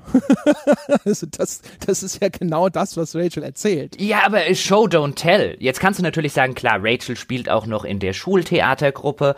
Ähm, ein Großteil der zweiten Episode geht auch um eine Shakespeare-Aufführung von Der Sturm, in dem sie, in dem Rachel die Hauptrolle spielt und das ist ihr auch ganz enorm wichtig und so weiter. Und da kann man jetzt natürlich genau diese Ableitung ziehen, die du jetzt gemacht hast, dass sie nämlich immer in dieser weißen Vorzeigefamilie immer so in eine Rolle hineingepresst wird und so weiter und so fort. Und ja, sie sagt das auch. Aber ich finde, in der Beziehung zu Chloe, darum geht's mir. Was sieht Chloe in Rachel? Was Rachel in Chloe sieht, verstehe ich. Ich verstehe nicht, was Chloe in Rachel sieht. Vielleicht muss ich es auch nicht verstehen. Es kann ja vielleicht auch einfach nur ein Kommentar sein. Teenager verlieben sich halt manchmal auch ohne einen total wichtigen äh, Grund. Soll es ja auch schon gegeben haben. Also zum einen erstmal ist ja Chloe sowieso in einer, in einer Position, äh, wo es praktisch keine Figur in ihrem Leben gibt, von der sie Zuneigung erfährt, die sie bereit ist zu akzeptieren. Die einzige andere Figur ist ja eigentlich sozusagen die Mutter und ihr Klassenkamerad Elliot. Und Elliot, äh, der äh, der, mit dem hat sie mal so ein, so ein kleines Techtelmechtel gehabt, aber von dem will sie nichts mehr wissen, aber der möchte weiterhin irgendwie eine Beziehung mit ihr anfangen. Das heißt, den äh, weist sie dann halt irgendwie mehr oder minder zurück und die Mutter, mit der ist sie gerade auf Kriegsfuß wegen David und deren Zuneigung kann sie deswegen gerade nicht akzeptieren. Das heißt, das ist sozusagen die einzige Quelle von Liebe, die sie bekommt. Zweitens ist Rachel Amber sozusagen ja für aus Chloes Sicht ursprünglich erstmal, weil sie ist so der, wenn man normal würde man in einem anderen US-Film wäre sie so der Cheerleading-Star. Ne? Sie ist so der, der Musterschüler an der Schule und von allen beliebt. Das heißt sozusagen äh, die Vorzeigeperson, die Symbolisierung des Systems auf einmal kommt und äh, und findet sie cool und liebt sie. Das heißt, da kommt auf einmal Akzeptanz von einer Richtung, von der sie normalerweise ausgestoßen wird. Also all die, also warum Chloe Rachel total toll findet, sozusagen, das erschließt sich mir schon. Die Charakterisierung der Figur, die ist sicherlich teilweise am Anfang sehr explizit, also so ein bisschen mit der Brechstange, aber die ist auch vorhanden, finde ich. Also ich habe mich da wirklich, deswegen hat mich deine Meinung dazu interessiert. Ich habe am Anfang, als sich eben diese Beziehung anbahnt und nochmal an der Stelle ganz explizit gesagt, ich finde eigentlich die Darstellung dieser Beziehung fantastisch, insbesondere wenn es dann in so eine Liebesbeziehung reingeht, wenn dann so erste Zärtlichkeiten ausgetauscht werden. Das finde ich inszenatorisch einfach teilweise echt, echt großartig gemacht mit den beschränkten Mitteln, ähm, die diesem Spiel jetzt zur Verfügung stehen. Du hast ja eingangs schon genannt, das ist jetzt nicht irgendwie die modernste Grafik und so weiter vor dem Herrn, sondern äh, arbeitet auch relativ viel mit, mit abstrakteren Mitteln das gefällt mir alles super, aber ich habe mich lange Zeit wirklich schwer getan, bis ich dann halt einfach gesagt habe, okay, jetzt quasi go, go with the program sozusagen. Ich äh, äh, mache jetzt einfach Suspension of Disbelief, ich nehme es ihr jetzt halt einfach ab, ist jetzt einfach so, dann habe ich mehr vom Spiel. Aber die ganze Anfangszeit habe ich mich echt so ein bisschen schwer getan, mir zu denken, also für mich fehlt äh, Rachel eine Persönlichkeit. Und ich habe mich halt immer gefragt, warum eine so starke Persönlichkeit wie Chloe, einer so persönlichkeitsbefreiten, die ihr die ganze Zeit nur nach dem Mund redet, wie Rachel, jetzt hast du natürlich das Argument aufgemacht, das Establishment sozusagen akzeptiert sie. Ich habe wirklich am Anfang in der ersten Episode mich die ganze Zeit gefragt, soll ich Rachel über den Weg trauen? Ich weiß nicht, ob die ehrlich ist. Was weißt du, so eine Carrie-Geschichte. ne, gar nicht, gar nicht mal so. Also ich habe, ich habe, ich empfand die wirklich, also das wäre jetzt auch zu viel gesagt, dass ich so empfand, aber ich hielt es die ganze Zeit für möglich, dass sie einfach nur sehr manipulativ ist. Ja, also auch das ist ja zum Beispiel durchaus etwas, was das Spiel am Anfang auch, glaube ich, sogar ein bisschen bewusst in den Raum stellt.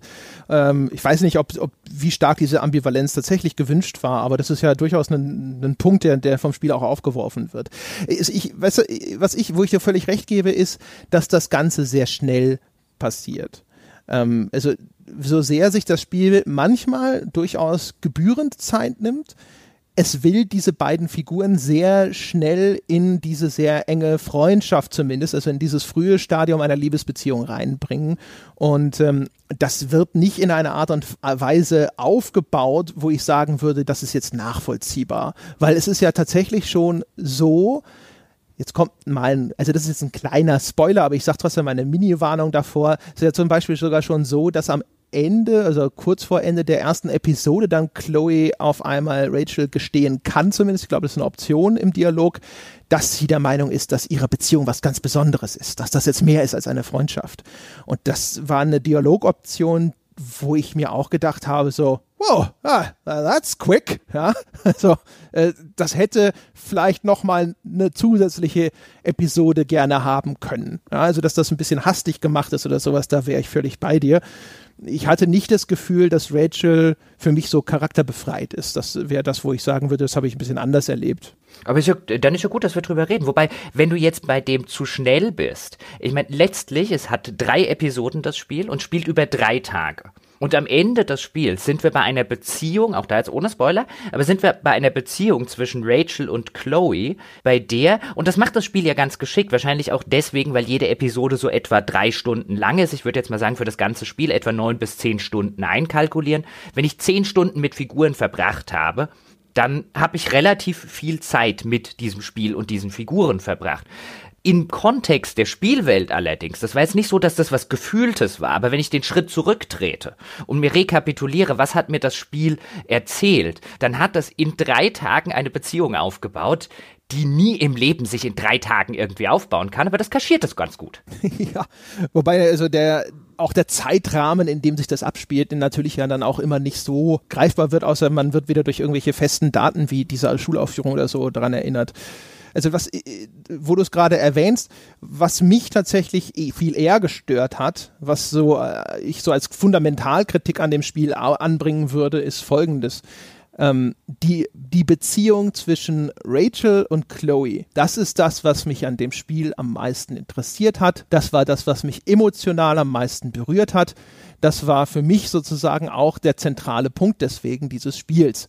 Und was macht das dumme Spiel? Auch jetzt hier, das ist auch ein leichter, aber es ist kein richtiger Spoiler. Es nimmt Rachel am Ende in der dritten Episode über weite Teile aus dieser Erzählung raus. Und auch die Beziehung zum Beispiel, wenn es gibt ja die Möglichkeit dieses Kusses, wo man sich halt denken würde, bei einer Liebesbeziehung, wenn die sich einmal geküsst haben, das finden die bestimmt super, das wollen die wieder machen. Machen sie ständig nicht. Jetzt küsse halt nochmal, verdammt nochmal. Wozu habe ich diesen, wozu habe ich Küssen ausgewählt, wenn du jetzt auf einmal damit aufhörst? Und das hat mich echt gestört, weil das Spiel legt seinen Fokus dann auf andere äh, Handlungsstränge, die für mich zumindest gar nicht unbedingt das waren, was mich an dem Spiel tatsächlich in irgendeiner Form erreicht hat. Ich stimme dir insofern zu, dass natürlich diese Beziehung zwischen Rachel und Chloe ähm, absolut das ist, was ich auch als, als Spieler des Ganzen, was mich interessiert hat. Wie geht das weiter? Ähm, und wie geht das aus? Insbesondere unter dem Hinblick, dass ich ja schon weiß, okay, egal wie das jetzt hier in diesem Spiel ausgeht, ich ahne ja schon oder weiß es schon, dass es nicht lange gut gehen wird. Das hat mich, das hat mich interessiert. Mich hat übrigens auch die Beziehung zwischen Chloe und ihrer Mutter bzw. ihrem Stiefvater interessiert. Ich finde das eine extrem interessante Dynamik, was das Spiel an dieser Stelle reinbringt, insbesondere weil es dich in diese Teenager-Perspektive äh, setzt und weil du natürlich auch schon diverse Dinge über die Figuren, über den Stiefvater, der dann ins Spiel kommt, beziehungsweise über die Mutter, auch schon aus dem, aus dem Vorgängerspiel weißt. Aber ich fand auch diese Dynamik, gerade aus der Perspektive eines Teenagers, der den Verlust des eigenen Vaters überhaupt noch nicht verarbeitet hat, wo allerdings die Mutter offensichtlich und so als Erwachsener, weißt du, als Erwachsener kann man dann so da sitzen und sagen, ich verstehe jeden Einzelnen in dieser Dynamik, aber ich verstehe auch total. Und wenn mich das Spiel dann vor so Auswahlmöglichkeiten gesetzt hat, mit diesem Stiefvater oder mit dem Stiefvater in Spee, dem David, irgendwie scheiße umzugehen und den nicht zu akzeptieren und Widerrede zu geben, um mich dagegen zu sträuben, dass der in dieses Leben reinkommt, da hat so ein bisschen der Erwachsene in mir hat gesagt, ja, aber okay, der hat das jetzt gerade ein bisschen dämlich formuliert und ich kann das ja eigentlich total verstehen, aber der versucht auch nur irgendwie das Beste aus der Situation zu machen und so der kleine Teenager in meiner Brust sagt, der Arsch soll weg. Das, das, diese Dynamik hat das, finde ich, fantastisch in dieser Beziehung umgesetzt. Ja, wobei, also da würde ich, das sind so, es gibt Szenen in dem Spiel, wo es zumindest, sag ich mal, das überschreitet, was ich bereit bin zu tolerieren, für, um den Charakter noch wirklich verstehen oder auch sympathisch finden zu können. Also es gibt äh, insbesondere, wenn dieses Minispiel, von dem wir eingangs gesprochen haben, dieser Backtalk ins Spiel kommt. Das ist also in vielen Szenen als eine Eskalation eines Konfliktes eingesetzt. Und die Art und Weise, wie dieser Konflikt dann teilweise eskaliert, das finde ich sehr häufig relativ unharmonisch. Erstens auch, weil das Spiel dann trotzdem das nicht berücksichtigt und dann die Leute trotzdem sehr schnell wieder zueinander finden, wieder Schritte aufeinander zugegangen werden, nachdem Dinge passiert sind, wo ich mir denke, so, oh, ey, also die Brücke ist, die da wurde gründlich verbrannt, ja, die sollte nicht so schnell wieder aufgebaut sein.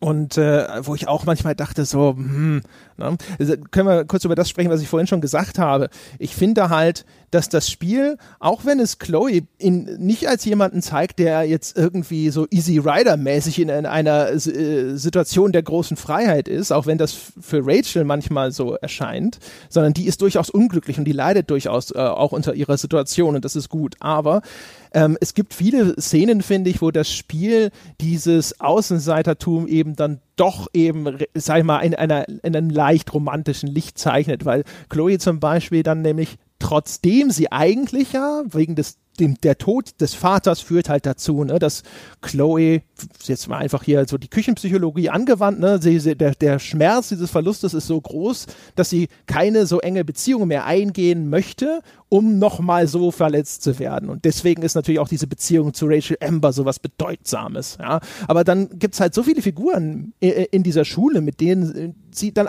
trotzdem sehr, sehr problemlos und sehr herzlich interagiert. Ja? Und dann gibt es so so viele äh, Situationen, äh, in die sie gebracht wird, die, sag ich mal, dann doch recht romantisch dargestellt werden, wenn sie dann zum Beispiel, auch das ist jetzt so ein äh, bisschen spoilerig, aber auch kein, kein essentieller oder sowas, wenn sie dann zum Beispiel mal von zu Hause ausreist und auf diesem Schrottplatz ihr Lager aufschlägt, ja. Und natürlich gibt's dann eine hübsche äh, so, eine, so, so, ein hübsches Wandmotiv, das sie aufhängen kann, das auch noch ganz schick aussieht. Und da gibt es ein Strandhandtuch, das komischerweise noch total sauber ist und all solche Geschichten, wo man sich so denkt, so, ja, möglicherweise nicht unbedingt so, wie es wirklich laufen würde.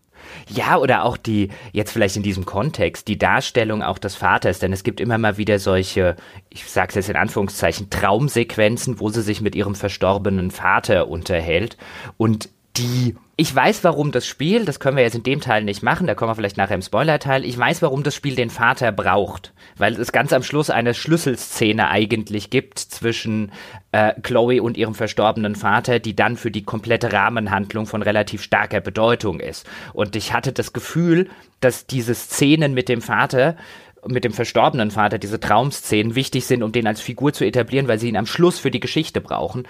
Aber das wurde halt auch, also diese, diese, diese Darstellung von, von Verlust, die dann wieder so ein bisschen aufgefangen wird, weil in ihren Träumen äh, sieht sie ihn dann doch und da ist er noch der Vater von früher und da hilft er ihr dann auch bei ihren Problemen ein bisschen weiter und versucht sie so sanft auf die richtige Bahn zu bringen. Auch das finde ich halt so ein bisschen eine Darstellung von Verlust und Schmerz, die schon sehr romantisch ist. Also da hätte mir persönlich so eine wirkliche eine, eine realistischere Darstellung äh, äh, oder eine nacktere Darstellung dieses Schmerzes und dieses Verlustes besser gefallen, als diese eher romantisierte Geschichte, wie man sie auch viel aus vielen Serien oder Filmen kennt, wenn dann die Verstorbenen nochmal auftauchen und nette Dinge sagen mit dem, der sie vermisst und so weiter.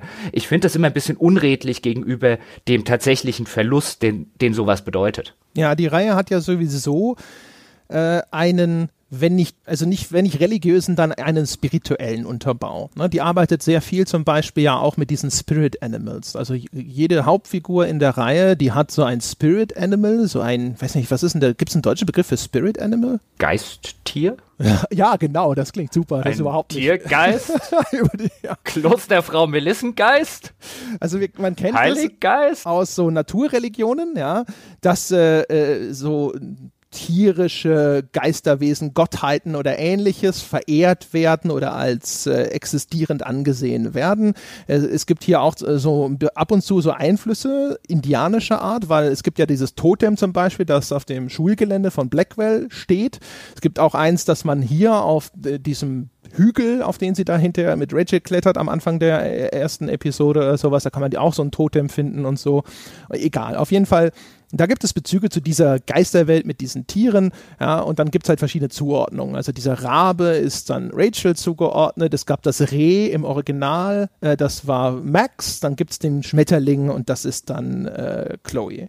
Chloe hat zum Beispiel übrigens auch, also das ist schön, wie das Spiel da teilweise mit Symbolismus arbeitet. Also Chloe hat ein geiles T-Shirt, das ist ein Schmetterling und dessen Körper sozusagen ist aber ein Skelett und er hat Flügel aus Feuer. Äh, man kann zwischendrin immer wieder die Kleidung auswählen. Und die Kleidungsmotive sind alle immer symbolträchtig. Das ist eigentlich ziemlich cool. Es gibt einen Dialog mit diesem äh, toten Vater in einer dieser Traumsequenzen, wo er auch so ein bisschen Rachel mit dem Feuer gleichsetzt. Und dann hast du halt einfach ein tolles T-Shirt-Motiv. Ne? Der Tod ist sozusagen sowieso der ständige Begleiter von Chloe, weil der Tod des Vaters ihr Leben die ganze Zeit beeinflusst. Dementsprechend ist halt auch der Totenschädel ein wiederkehrendes Motiv auf ihren T-Shirts. Dann hast du dieses Feuer in den Flügeln von äh, Rachel und das alles halt auf diesem T-Shirt vereint. Das ist halt eine ziemlich coole Sache. Und in den Traumsequenzen mit dem Vater hast du eben auch, du hast diesen Symbolismus und du hast teilweise sogar Foreshadowing, das dann auch tatsächlich eintritt, wo du halt auch wieder so eine ganz leichten, einen mystischen Hauch hast, der durch dieses Spiel weht, weil Dinge, die mit dem Vater besprochen werden, dann in der Realität auf einmal wieder auftauchen. Ähm, da ist es zurückhaltender als das, das, äh, der Erstling, der ja mit diesem Zurückspul-Feature quasi wirklich eine übernatürliche Fähigkeit einführt. Aber genau, also das sozusagen, das funktioniert für mich da relativ gut, um auf den Punkt zu kommen, was die Traumsequenzen mit dem Vater angeht ich fand die auch ein bisschen teilweise zu überbordend. Ich habe das Gefühl, da sind sie sehr auf Nummer sicher gegangen, dass die Leute auch verstehen, was sie damit machen wollen. Ich verstehe, was du sagst, auch was die Symbolik angeht mit den unterschiedlichen T-Shirts. Du kannst ja in einem, in einem Fall auch eins äh, anziehen, was dann so einen Rorschach-Test vorne drauf hat und da wirst du dann auch tatsächlich dann drauf angesprochen, was du denn in diesem Rorschach-Motiv äh, drin erkennst. Auch das betreibt so ein bisschen Foreshadowing auf Dinge, die dann, die dann später noch folgen werden. Deswegen, ich verstehe total, was du, was du meinst meinst, aber mich haben diese ganzen Traumsequenzen total genervt. Ich finde, das Spiel ist dann am stärksten, wie ich schon eingangs gesagt hat, wenn es sich mit wirklichen nackten Banalitäten beschäftigt. Das kann es am besten. Da hat es für mich die mit Abstand größte emotionale Wucht und den mit Abstand größten emotionalen Impact. Ähm, auch übrigens, wenn, wenn, nicht, dass ich sagen will, mich interessiert diese Geschichte von Chloe, den Verlust des Vaters, äh, nicht. Oder ich würde den irgendwie runterspielen wollen. Nein, nein, nein, darum geht's nicht. Aber der Verlust des Vaters und dieses, dieses nackte Fehlen im eigenen Leben, dieser so wichtigen Figur, den macht das Spiel in Alltagssituationen so, so viel greifbarer, diesen Verlust, dieses Fehlen, als es in jeder Traumsequenz, wenn dann äh, Chloe am Ende der Traumsequenz traurig ist, weil der Vater nicht mehr da ist. Das ist, das ist, weißt du, das ist so diese, diese diese billige emotionale Ebene. Das Spiel ist viel besser, wenn es das lässt oder wenn es das auf eine andere Weise umsetzt und viel glaubwürdiger und viel emotional packender. Ja, würde einschränken wollen. Ich finde, die Traumsequenzen haben äh, eine, ein wirklich äh, teilweise eine sehr starke künstlerische Vision bei dem inszenatorischen Design. Also wenn dann zum Beispiel in, äh, es gibt eine, eine wiederkehrende Traumsequenz, da befindet sich Chloe im Auto des Vaters, der bei, ist ja bei einem Verkehrsunglück ums Leben gekommen. Und dann gibt es in, innerhalb der, auf der Rückbank liegen dann immer verschiedene Gegenstände, die aktuelle äh, Sachen widerspiegeln, die Chloe gerade beschäftigen. Also das Simpelste, dass es nun echt überhaupt kein Spoiler ist, zum Beispiel, sie entdeckt am Anfang, dass die Mutter anscheinend dabei ist, äh, Wertgegenstände zu versetzen, ähm, weil die, weil das Geld so knapp ist in der Familie. Und dann kannst du, das ist abhängig davon, was du da siehst, auch teilweise von Entscheidungen, aber wenn du entsprechend entschieden hast, dann siehst du dann zum Beispiel lauter Rechnungen äh, in diesem Auto. Ja. Und äh, sowas, es gibt dann hinterher so eine Traumsequenz auf so einer Theaterbühne zum Beispiel. Und das fand ich alles so von der ganzen künstlerischen Vision bei der visuellen Gestaltung fand ich das ziemlich cool und auch von der, von der Symbolik, die da reingebracht wird. Aber was mich bei den Traumsequenzen auch gestört hat, war halt, dass die teilweise, finde ich zumindest, eingesetzt werden, so ein bisschen wie die Königserläuterungen zu dem eigentlichen Spiel, wo ich das Gefühl habe, der Vater ist eher dazu da, zum Spieler zu sprechen und ihm zu sagen, hey, hey, das bedeutet's. Und darum geht's hier. Ja, insbesondere bei dieser abschließenden Sequenz, von der du vorhin gesprochen hast, wo du sagtest, dafür äh, brauchen sie den und da ist der dann wichtig, wo ich das Gefühl habe, der erklärt mir jetzt gerade etwas, und nicht unbedingt nur, er erklärt Chloe jetzt gerade etwas. Und das, das habe ich mir gedacht, so, ich wünschte, ihr hättet mich für ein bisschen klüger gehalten. Das ist richtig, ja. Wobei, ich stimme dir auch dazu, also was diese künstlerische Sache angeht, du hast gerade angesprochen, es gibt eine dieser Traumsequenzen, die findet dann, ich habe ja vorher schon gesagt, im, in der zweiten Episode spielt ein Shakespeare-Theaterstück eine relativ tragende Rolle und dann findet man sich in einer Traumsequenz wieder in diesen Kostümen äh, des Theaterstücks. Da gibt es dann auch ein Publikum mit den wichtigen Personen in Chloes Leben und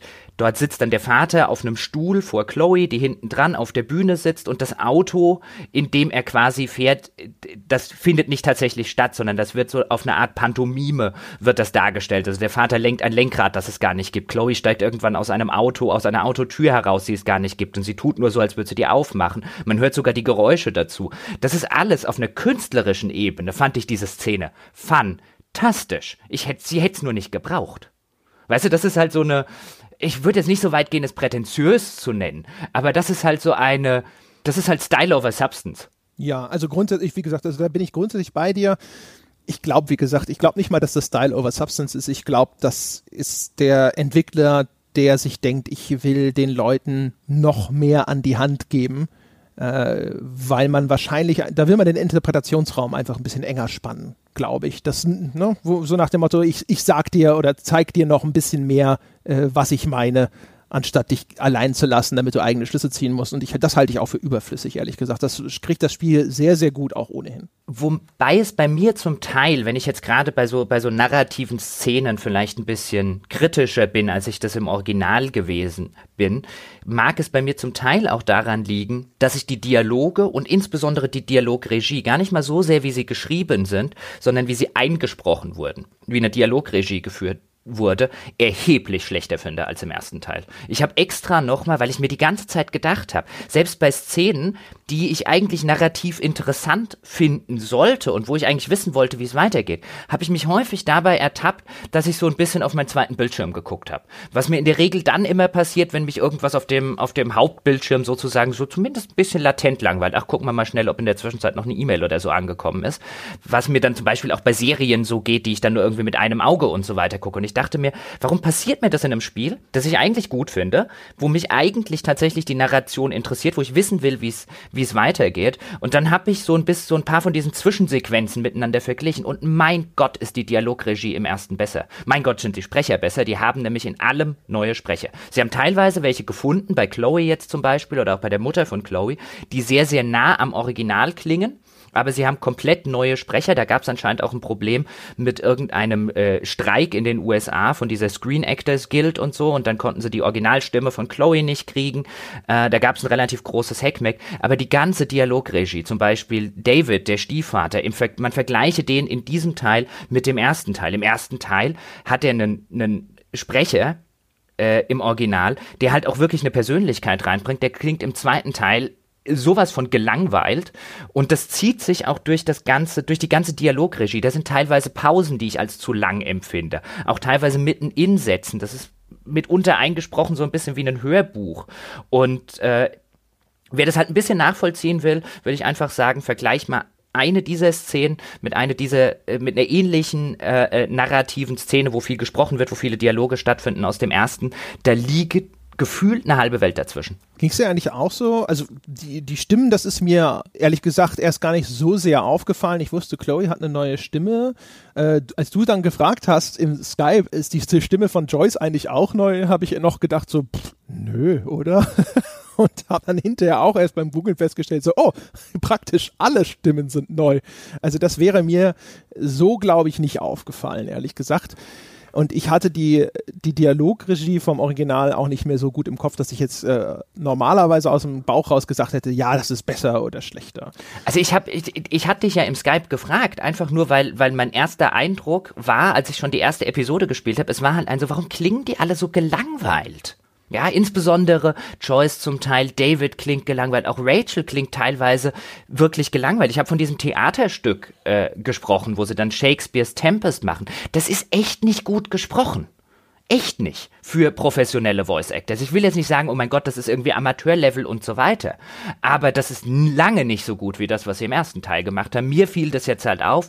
Mag jetzt sein, wer äh, nicht so viel englische Sachen konsumiert und so weiter wie ich, dass es dem nicht so auffällt oder dass die Leute halt einfach sagen, es hat mich nicht gestört. Das kann ja alles sein, das ist ja auch alles legitim. Aber es ist mir echt aufgefallen, wie erheblich schlechter das vertont war. Ja, also wie gesagt, ich im Vergleich würde ich, wüsste ich es nicht zu sagen.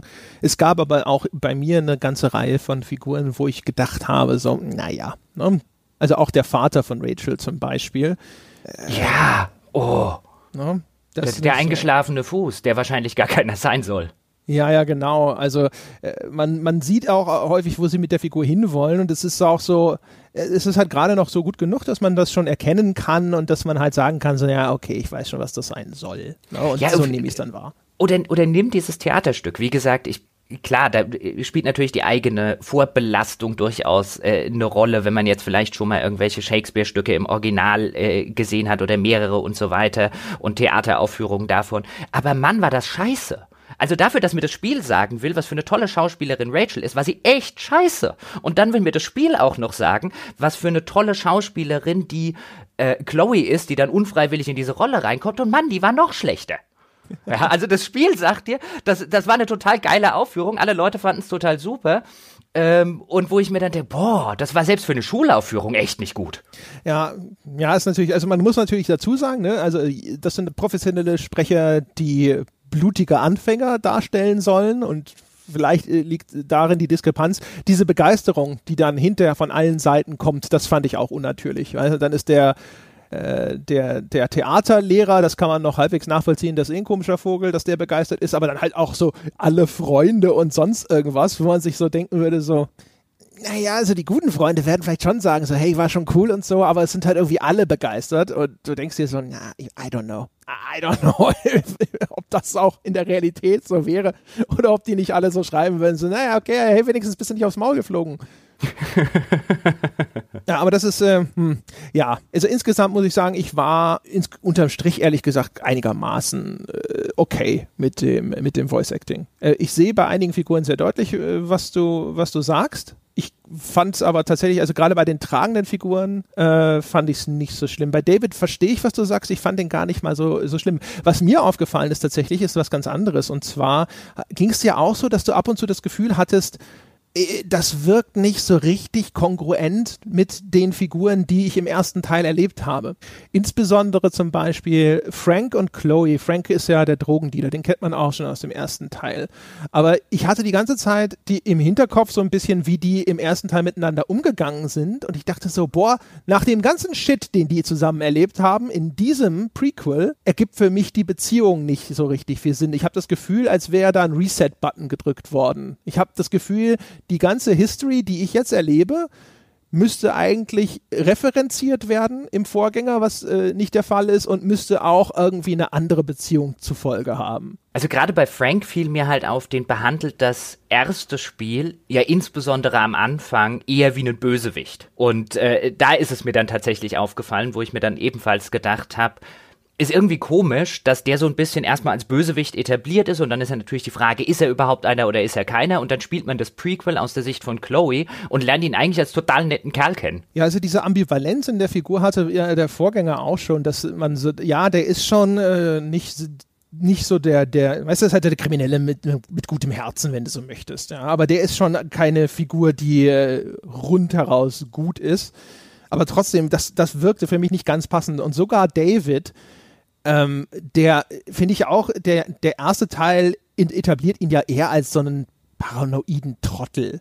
Und ich finde, hier sieht man dieses ehrliche Bemühen von David teilweise. Sicherlich wird er dazu häufig auch von der Mutter gezwungen oder getriezt und geschubst. Aber es gibt verschiedene Szenen von David, die ihn als Charakter dann halt viel menschlicher erscheinen lassen, was ja gut ist. Also die Figur zum Beispiel, wie die Figur jetzt charakterisiert wird und wie er dargestellt wird und sowas, gefällt mir alles viel besser. Aber passt für mich auch nicht zu dem David, den ich in diesem ersten Teil erlebt habe. Um vielleicht nochmal auf einen ganz anderen Punkt abzubiegen, bevor wir dann in den Spoiler-Teil kommen, was ich nämlich auch noch gerne zur Diskussion stellen würde, wo mich deine Meinung interessiert. Wir haben bei Spielen, gerade in den letzten Jahren, haben wir vergleichsweise häufig, wenn solche Coming-of-Age-Geschichten ähm, solche homosexuellen Coming-of-Age-Geschichten erzählt werden, machen das Spiele, vielleicht fällt dir die Ausnahme ein, ich habe tatsächlich irgendwie auch nachrecherchiert und geguckt und mir ist nicht so wirklich richtig aufgefallen, geht es nahezu ausschließlich um Mädchen. Wir hatten das zum Beispiel bei Gone Home, wo ähm, so die Coming-of-Age-Geschichte eines Teenager-Mädchens in, äh, im Mittelpunkt der Handlung steht.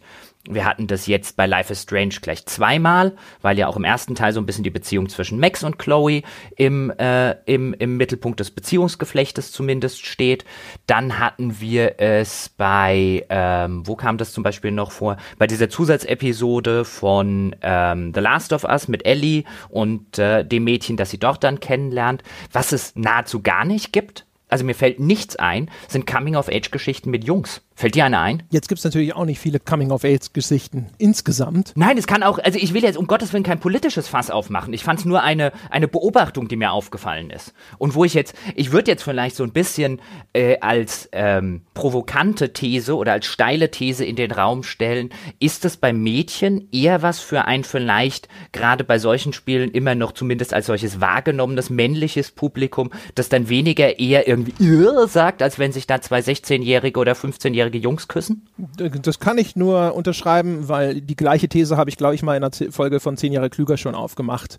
Bin der Meinung, äh, lesbische homosexuelle Beziehungen sind gutierbarer für eine für die männliche Zuschauerschaft. Also Achtung, meine Damen und Herren, wenn Sie jetzt gerade sagen, was, das trifft auf mich gar nicht zu, es ist eine Generalisierung, es geht immer darum, dass äh, ne, im, im Mittel sozusagen äh, hat man damit höhere Zustimmungswerte, das ist gutierbarer und ich habe die Zusatzthese aufgestellt, das liegt daran, dass der, zumindest in der Vorstellungswelt des äh, vielleicht prüden männlichen Betrachters die Penetration ausbleibt und dass bei homosexuellen Beziehungen dann sofort dieses, oh mein Gott, sie machen was? Ja, mit dazu kommt. Hm, da kann man nur hoffen, dass es irgendwann das Spiel gibt, das da äh, mutig genug ist, wenn das jetzt stimmt. Und nochmal an der Stelle, ich werde jetzt nicht sagen, es gibt davon zu viele oder äh, äh, irgendwie hier eine, eine, es müsste eine höhere Männerquote oder sonst irgend so ein politisches Argument aufmachen. Ich finde es einfach nur eine relativ interessante Beobachtung, weil im Filmbereich würden mir jetzt einige Sachen einfallen.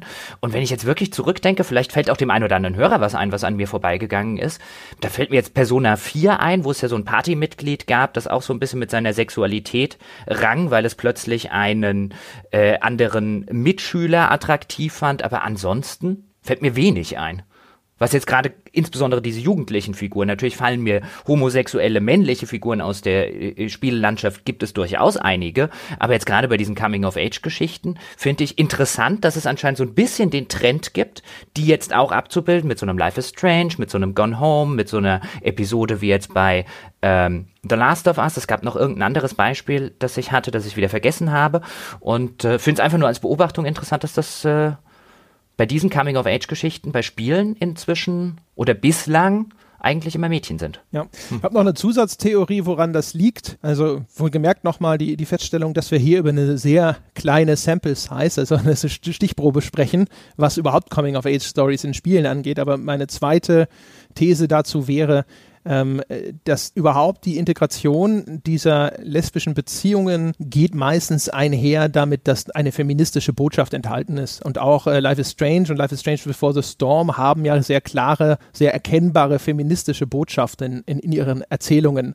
Und diese, diese Freiheit sozusagen, ja, auch den Sexualpartner frei zu wählen, auch den gleichgeschlechtlichen und sowas, das spielt da natürlich eher rein. Ne? Das ist einfach, glaube ich, ein Thema, das mit diesen empowerten, mit diesen starken äh, weiblichen Protagonistinnen einhergeht. Das ist ein guter Punkt, ja. Deswegen habe ich ja auch vorher gesagt, ich finde diese, ich, ich mag die Selbstverständlichkeit, mit der das Spiel damit umgeht. Ich hatte die ganze Zeit so ein bisschen die Befürchtung, dass es irgendwie am Ende dann ähm, irgendwann auf so eine Konfrontation vielleicht mit, mit Eltern hinausläuft, die dann irgendwie realisieren, das Kind ist homosexuell ähm, oder ist jetzt in einer angedeutet oder äh, sogar ausgelebten homosexuellen Beziehung das Teenagerkind und dass dann so diese Konflikte, äh, diese klischeehaften, so alle, ja, es ist ja vielleicht nur eine Phase und, und so weiter irgendwie ausbrechen und diese Selbstverständlichkeit so ein bisschen untergraben.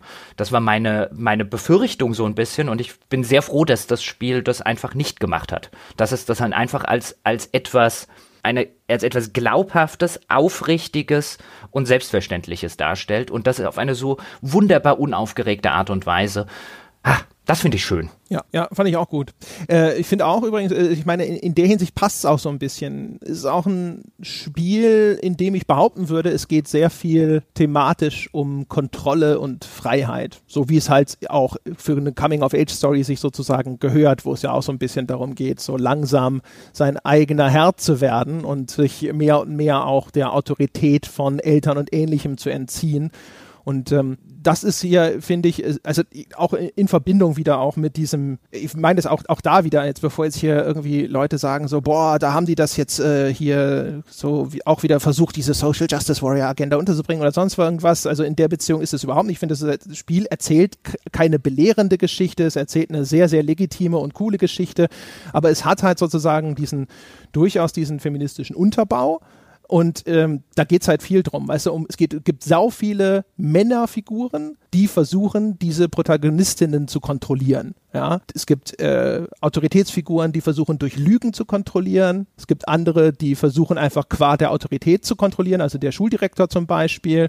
Es gibt welche, die versuchen, über Gefälligkeiten zu kontrollieren. Da werden wir im Spoiler-Teil über eine Figur reden, deren großer Twist hinterher meiner Meinung nach ein Haufen Scheiße ist. Ähm, und so weiter und so fort. Es gibt zum Beispiel dann auch noch die, äh, die Aufführung von diesem Shakespeare-Stück von Der Sturm, also The Tempest.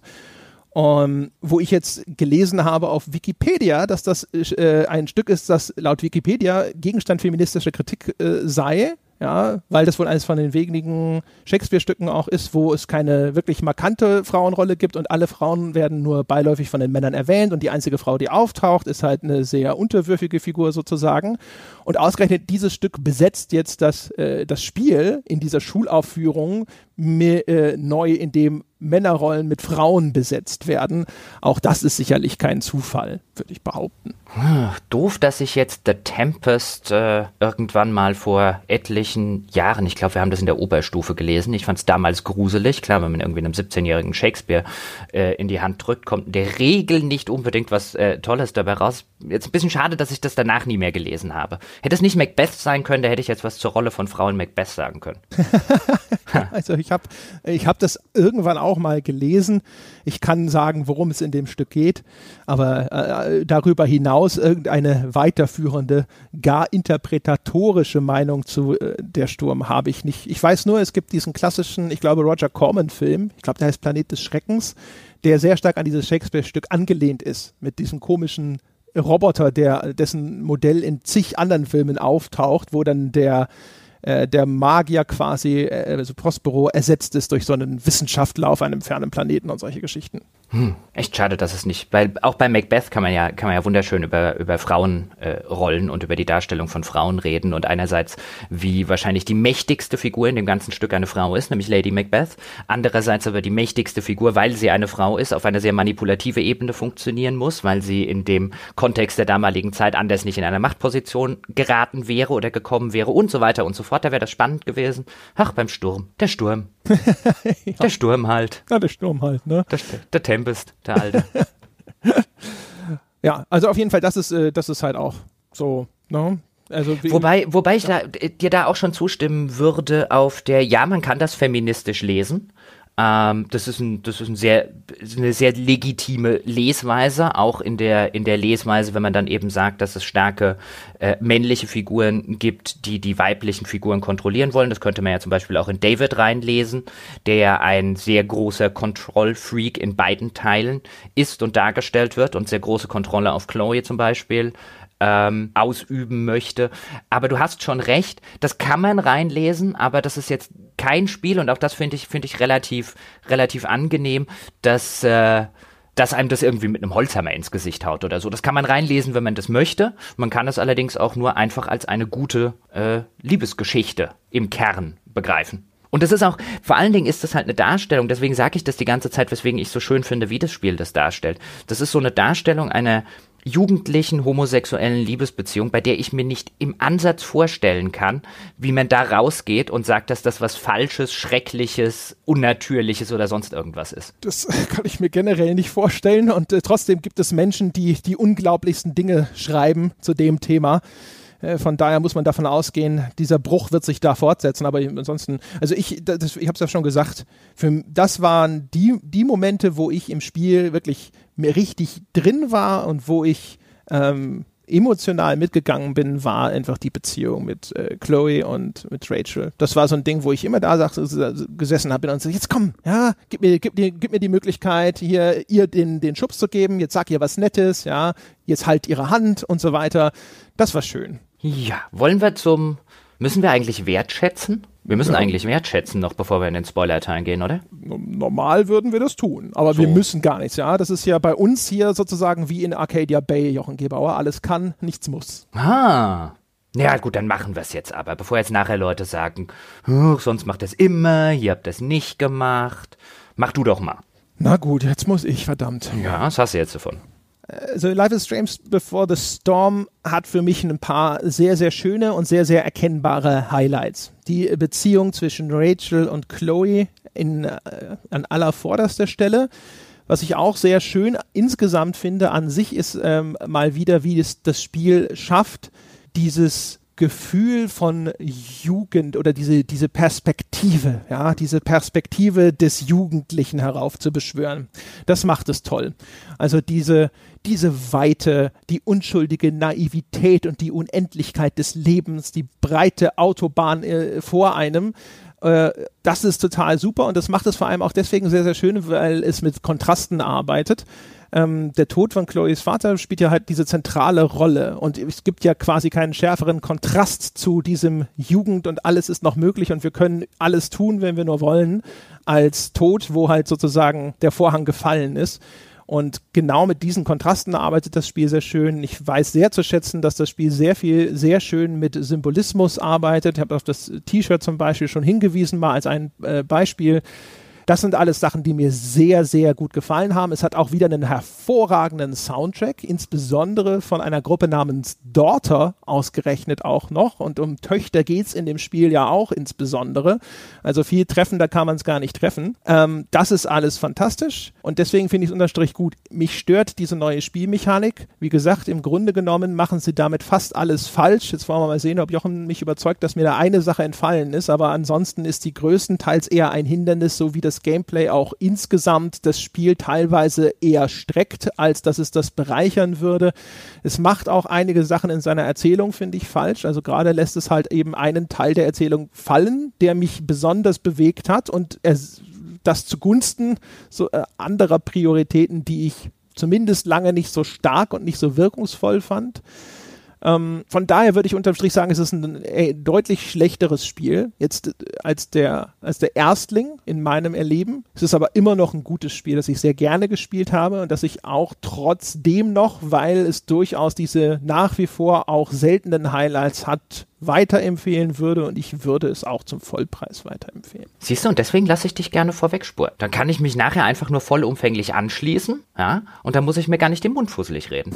denn ich, denn ich, denn ich würde genau wie du argumentieren, mir hat der erste Teil deutlich besser gefallen. Ich war beim ersten Teil oder beim Vorgänger nie in der Situation, die ich vorher geschildert habe, dass ich teilweise mal in solchen Story-Sequenzen, wenn viele Dialoge waren, mit einem Auge irgendwie äh, kurz mal auf die E-Mails oder auf Skype oder sonst was geschielt habe und mir gedacht habe, jetzt macht mal ein bisschen hin, ich habe verstanden, worauf ihr raus wollt. Hier äh, äh, kommt man ein bisschen schneller zu Potte oder so. Was ich glaube, mehr an der Dialogregie liegt, als an tatsächlich irgendwie schlecht geschriebenen Dialogen. Ich hatte teilweise, du kannst dich auch noch dran erinnern, im Skype irgendwie geschrieben, dass das Spiel einfach ein bisschen Probleme hat, auf den Punkt zu kommen, auch in seinen Erzählungen. Da fand ich den ersten durchgängig besser. Da war ich, da steckte ich auch in den Sachen, wo ich jetzt vielleicht nicht so emotional involviert war, was jetzt so Beziehungsgeschichten angeht, sondern wo es nur rein um die Weiterspinnung der Handlung und so ging. Da steckte ich mehr drin da war mein Eindruck. Ich, mein Eindruck war auch, dass ich emotional, so gut wie mir das jetzt in dem Before the Storm gefallen hat, beim ersten emotional investierter war als in dieses Spiel. Aber ich finde es unterm Strich ebenfalls immer noch ein weiterempfehlenswertes, gutes Spiel, das meiner Ansicht nach ja, auf der Gameplay-Ebene einige Probleme hat, viel mehr Probleme hat auf, als der Vorgänger, aber dafür kann ich mich tatsächlich an keine ich würde jetzt allerdings sagen, so gut wie keine, weil bestimmt vergesse ich irgendwas oder vielleicht vergesse ich irgendwas. Aber ach komm, wir machen hier steile Thesen auf ein Bier und so weiter. Ich würde sagen, es ist eine der, wenn nicht die glaubwürdigste Liebesbeziehung, die ich jemals in einem Spiel gesehen habe. So, das ist die ganz große Stärke und äh, genau dafür gehört es auch weiterempfohlen. Fällt dir ein anderes Spiel ein, das eine glaubwürdigere Liebesbeziehung darstellt? Boah, ich überlege gerade. Stehgreif nicht, aber ich bin mir sicher, dass mir da jetzt einige Beispiele nicht präsent sind, wo man vielleicht sagen könnte, da wurde das auch ganz gut gehandhabt. Nö. Ich meine, es gibt auch ganz, ich weiß nicht, wie viele Spiele gibt es, die da überhaupt jetzt großartig, jetzt könnte man sagen, in Gone Home wird auch eine Liebesgeschichte erzählt, aber da würde ich auf jeden Fall sagen, das ist halt einfach da zu stark auch vom Abstraktionsgrad, um mithalten zu können. Ich meine, ja, es gibt Max ja, und Chloe ist ja auch im Grunde genommen ein bisschen eine Liebesgeschichte. Das ist richtig, ja. Wobei da kam es, ist jetzt eine Weile her, dass ich Life is Strange gespielt habe, aber da kam es nach meiner Erinnerung noch eher als bei dem jetzt drauf an, wie man sich da als Max entschieden hat. Insbesondere was das Ende angeht, aber da wollen wir jetzt auch nicht spoilern. Ähm, ich überlege jetzt, aber es gibt ja relativ viele Spiele, die dieses klassische, wie jetzt der Hollywood-Film, okay, der Held braucht halt auch noch irgendwie seine Love Interest oder so. Das hat man ja sehr, sehr häufig. Auch bei Uncharted und Co., dass es sowas durchaus, durchaus gibt. Und wir kritisieren ja immer mal wieder gerne, dass sich zu wenige Spiele Zeit nehmen für ihre Figuren und für die Beziehungen bei den Figuren. Wir haben das zuletzt zum Beispiel bei The Last of Us, diese Anfangssequenz, Mit Joel und seiner Tochter haben wir in En Detail äh, extrem gelobt, weil es sich da nämlich mal ein Spiel mehr Zeit nimmt. Auch in der Beziehung mit Ellie nimmt sich das Spiel eine Menge Zeit und dann entstehen glaubhafte Beziehungen. Aber gerade Liebesbeziehungen nehmen sich häufig einfach nicht die notwendige Zeit, übrigens auch im filmischen Bereich nicht, oder was Literatur angeht, wie viele Romane ich schon gelesen habe, wo ich mir auf Seite 15 denke, okay, das ist jetzt die Love Interest, die existiert einfach nur, weil irgendwie die Formel sagt, die muss da jetzt rein, nicht weil die Figur oder die Beziehung untereinander in irgendeiner Form gut etabliert wurde. Gute Liebesgeschichten sind selten in der Populärunterhaltung, um es mal äh, so auszudrücken. Und deswegen ist es sehr, sehr wertvoll, wenn ein Spiel dann mal eine gute erzählt. Ja. Und es ist ja nicht nur eine Liebesgeschichte, das ist jetzt ja einfach nur der, ich würde jetzt sagen, der emotionale Kern des Ganzen. Es gibt ja auch noch eine äh, durchaus vorhandene Rahmenhandlung, bevor jetzt irgend äh, die Befürchtung hat, er kriegt hier Rosamunde Pilche, das äh, Videospiel. Obwohl ich das vielleicht lieber gehabt hätte. Na, Rosamunde Pilcher jetzt nicht. Ja, das nicht unbedingt. Aber ja, egal. Dann würde ich sagen, gehen wir doch in den Spoiler-Teil. Oder? Ja, dann gehen Sie los. Ja, Meine Damen also. und Herren, ja, aufpassen. Hier there Jetzt. be Spoilers. Yes. Wird ernst. Ja. ja. Also wir sagen es nicht zweimal, sondern dreimal oder viermal inzwischen wahrscheinlich schon. Das hier ist der Spoiler-Teil, meine Damen und Herren. Wenn Sie noch vorhaben, Life is Strange Before the Storm oder Life is Strange zu spielen, Jetzt äh, ist Ihre letzte Chance, diesen Podcast abzubrechen und ansonsten spielen Sie diese Spiele eben, sagen wir mal, mit einem erheblichen Vorwissen. Vielleicht möchten Sie das ja auch so haben. So, wo fangen wir an? Ich äh, würde gleich gerne das, was mir am meisten vielleicht auf der Zunge brennt, sagen. Nein, nein, nein, nein. Könntest du jetzt ganz kurz, wir sollten erst das Ende spoilern für die Leute, die es noch nicht gespielt haben und die es auch nicht spielen wollen und die möchten, dass wir ihnen jetzt erstmal sagen, was denn passiert ist. Also, Herr Peschke, ja, erst die Pflicht, dann die Kühe. Also wir, reden wir jetzt vom Ende von Before the Storm oder vom Ende von Dings? Ja, von Before the Storm. Okay. Das Ende von Dings können Sie ja in unserer alten Folge nachhören. Du. Naja, na gut. Also, meine Damen und Herren, also zumindest der eine Spoiler, der sich eigentlich auf Life is Strange bezieht, ist natürlich Rachel Amber ist dort vermisst und sie ist Opfer eines quasi Serienkillers, der dort unterwegs ist. Das heißt, Rachel Amber wird ermordet und auf dem Schrottplatz verscharrt, über den wir schon gesprochen haben. Auch das konnte ich vorhin noch nicht sagen, aber das ist natürlich auch einfach ein sehr, sehr legitimer Grund und ist auch sehr schön, dass dieser Schrottplatz zu einem so zentralen Schauplatz für diese Geschichte wird. Deswegen, weil es dieses Bittere dem Süßen nochmal immer erheblich beimischt.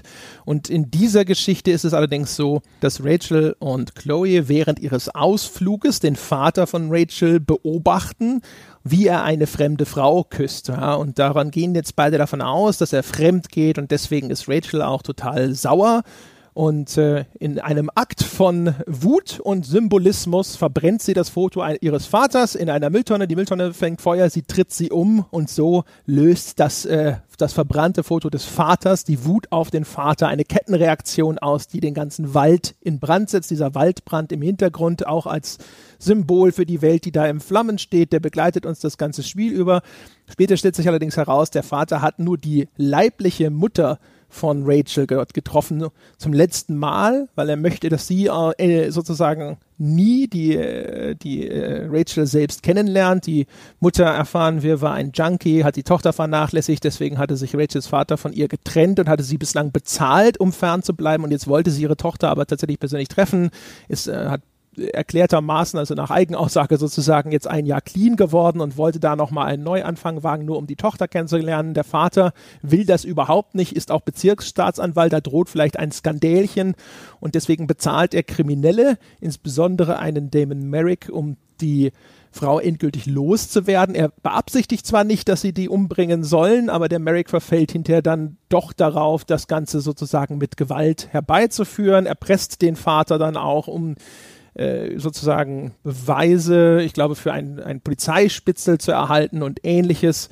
Und es endet dann mit einer Konfrontation zwischen Chloe und Rachel und diesem Merrick, bei dem Rachel lebensgefährlich verletzt wird. Sie kommt aber noch rechtzeitig ins Krankenhaus, denn die wird ja später von jemand anderem umgebracht. Äh, der ganze Plan des Vaters fliegt auf und für uns ist am Schluss die große zentrale Entscheidung, also wie beim ersten Teil steht eine große zentrale Entscheidung am Ende, sagen wir Rachel die Wahrheit über ihren Vater oder nicht. Ganz genau. Und äh, vielleicht an der Stelle nochmal ähm, diese große Wahl am Ende, denn kurz bevor diese Wahlmöglichkeit nämlich auftaucht, hat man als in Gestalt von Chloe ein Gespräch mit der biologischen Mutter von äh, Rachel, nämlich mit Sarah, in der einen Sarah geradezu anfleht, Rachel nicht die Wahrheit über ihren Vater zu sagen, weil man ihr sonst nach der Mutter auch noch den Vater wegnimmt. Und man soll sie in dem Glauben lassen, dass sie einen guten, einen liebenden, ähm, einen verlässlichen Vater hat und äh, man soll sie schützen, indem man ihr die Wahrheit nicht äh, sagt. Und auch da spielt so ein bisschen das eine Rolle, was ich vorhin meinte, wofür sie dann den Vater einen verstorbenen Vater von Chloe brauchen, weil es davor, bevor es zu dieser Konfrontation kommt, gibt es noch eine letzte Szene mit äh, dem Vater von Chloe, mit dem verstorbenen Vater von Chloe, in dem es auch so ein bisschen darum geht, hast du mir immer die Wahrheit gesagt, hast du mich jemals belogen und in dem Chloe, zumindest meine Chloe, dann zu der Überzeugung kam, dass es eigentlich nicht wichtig ist.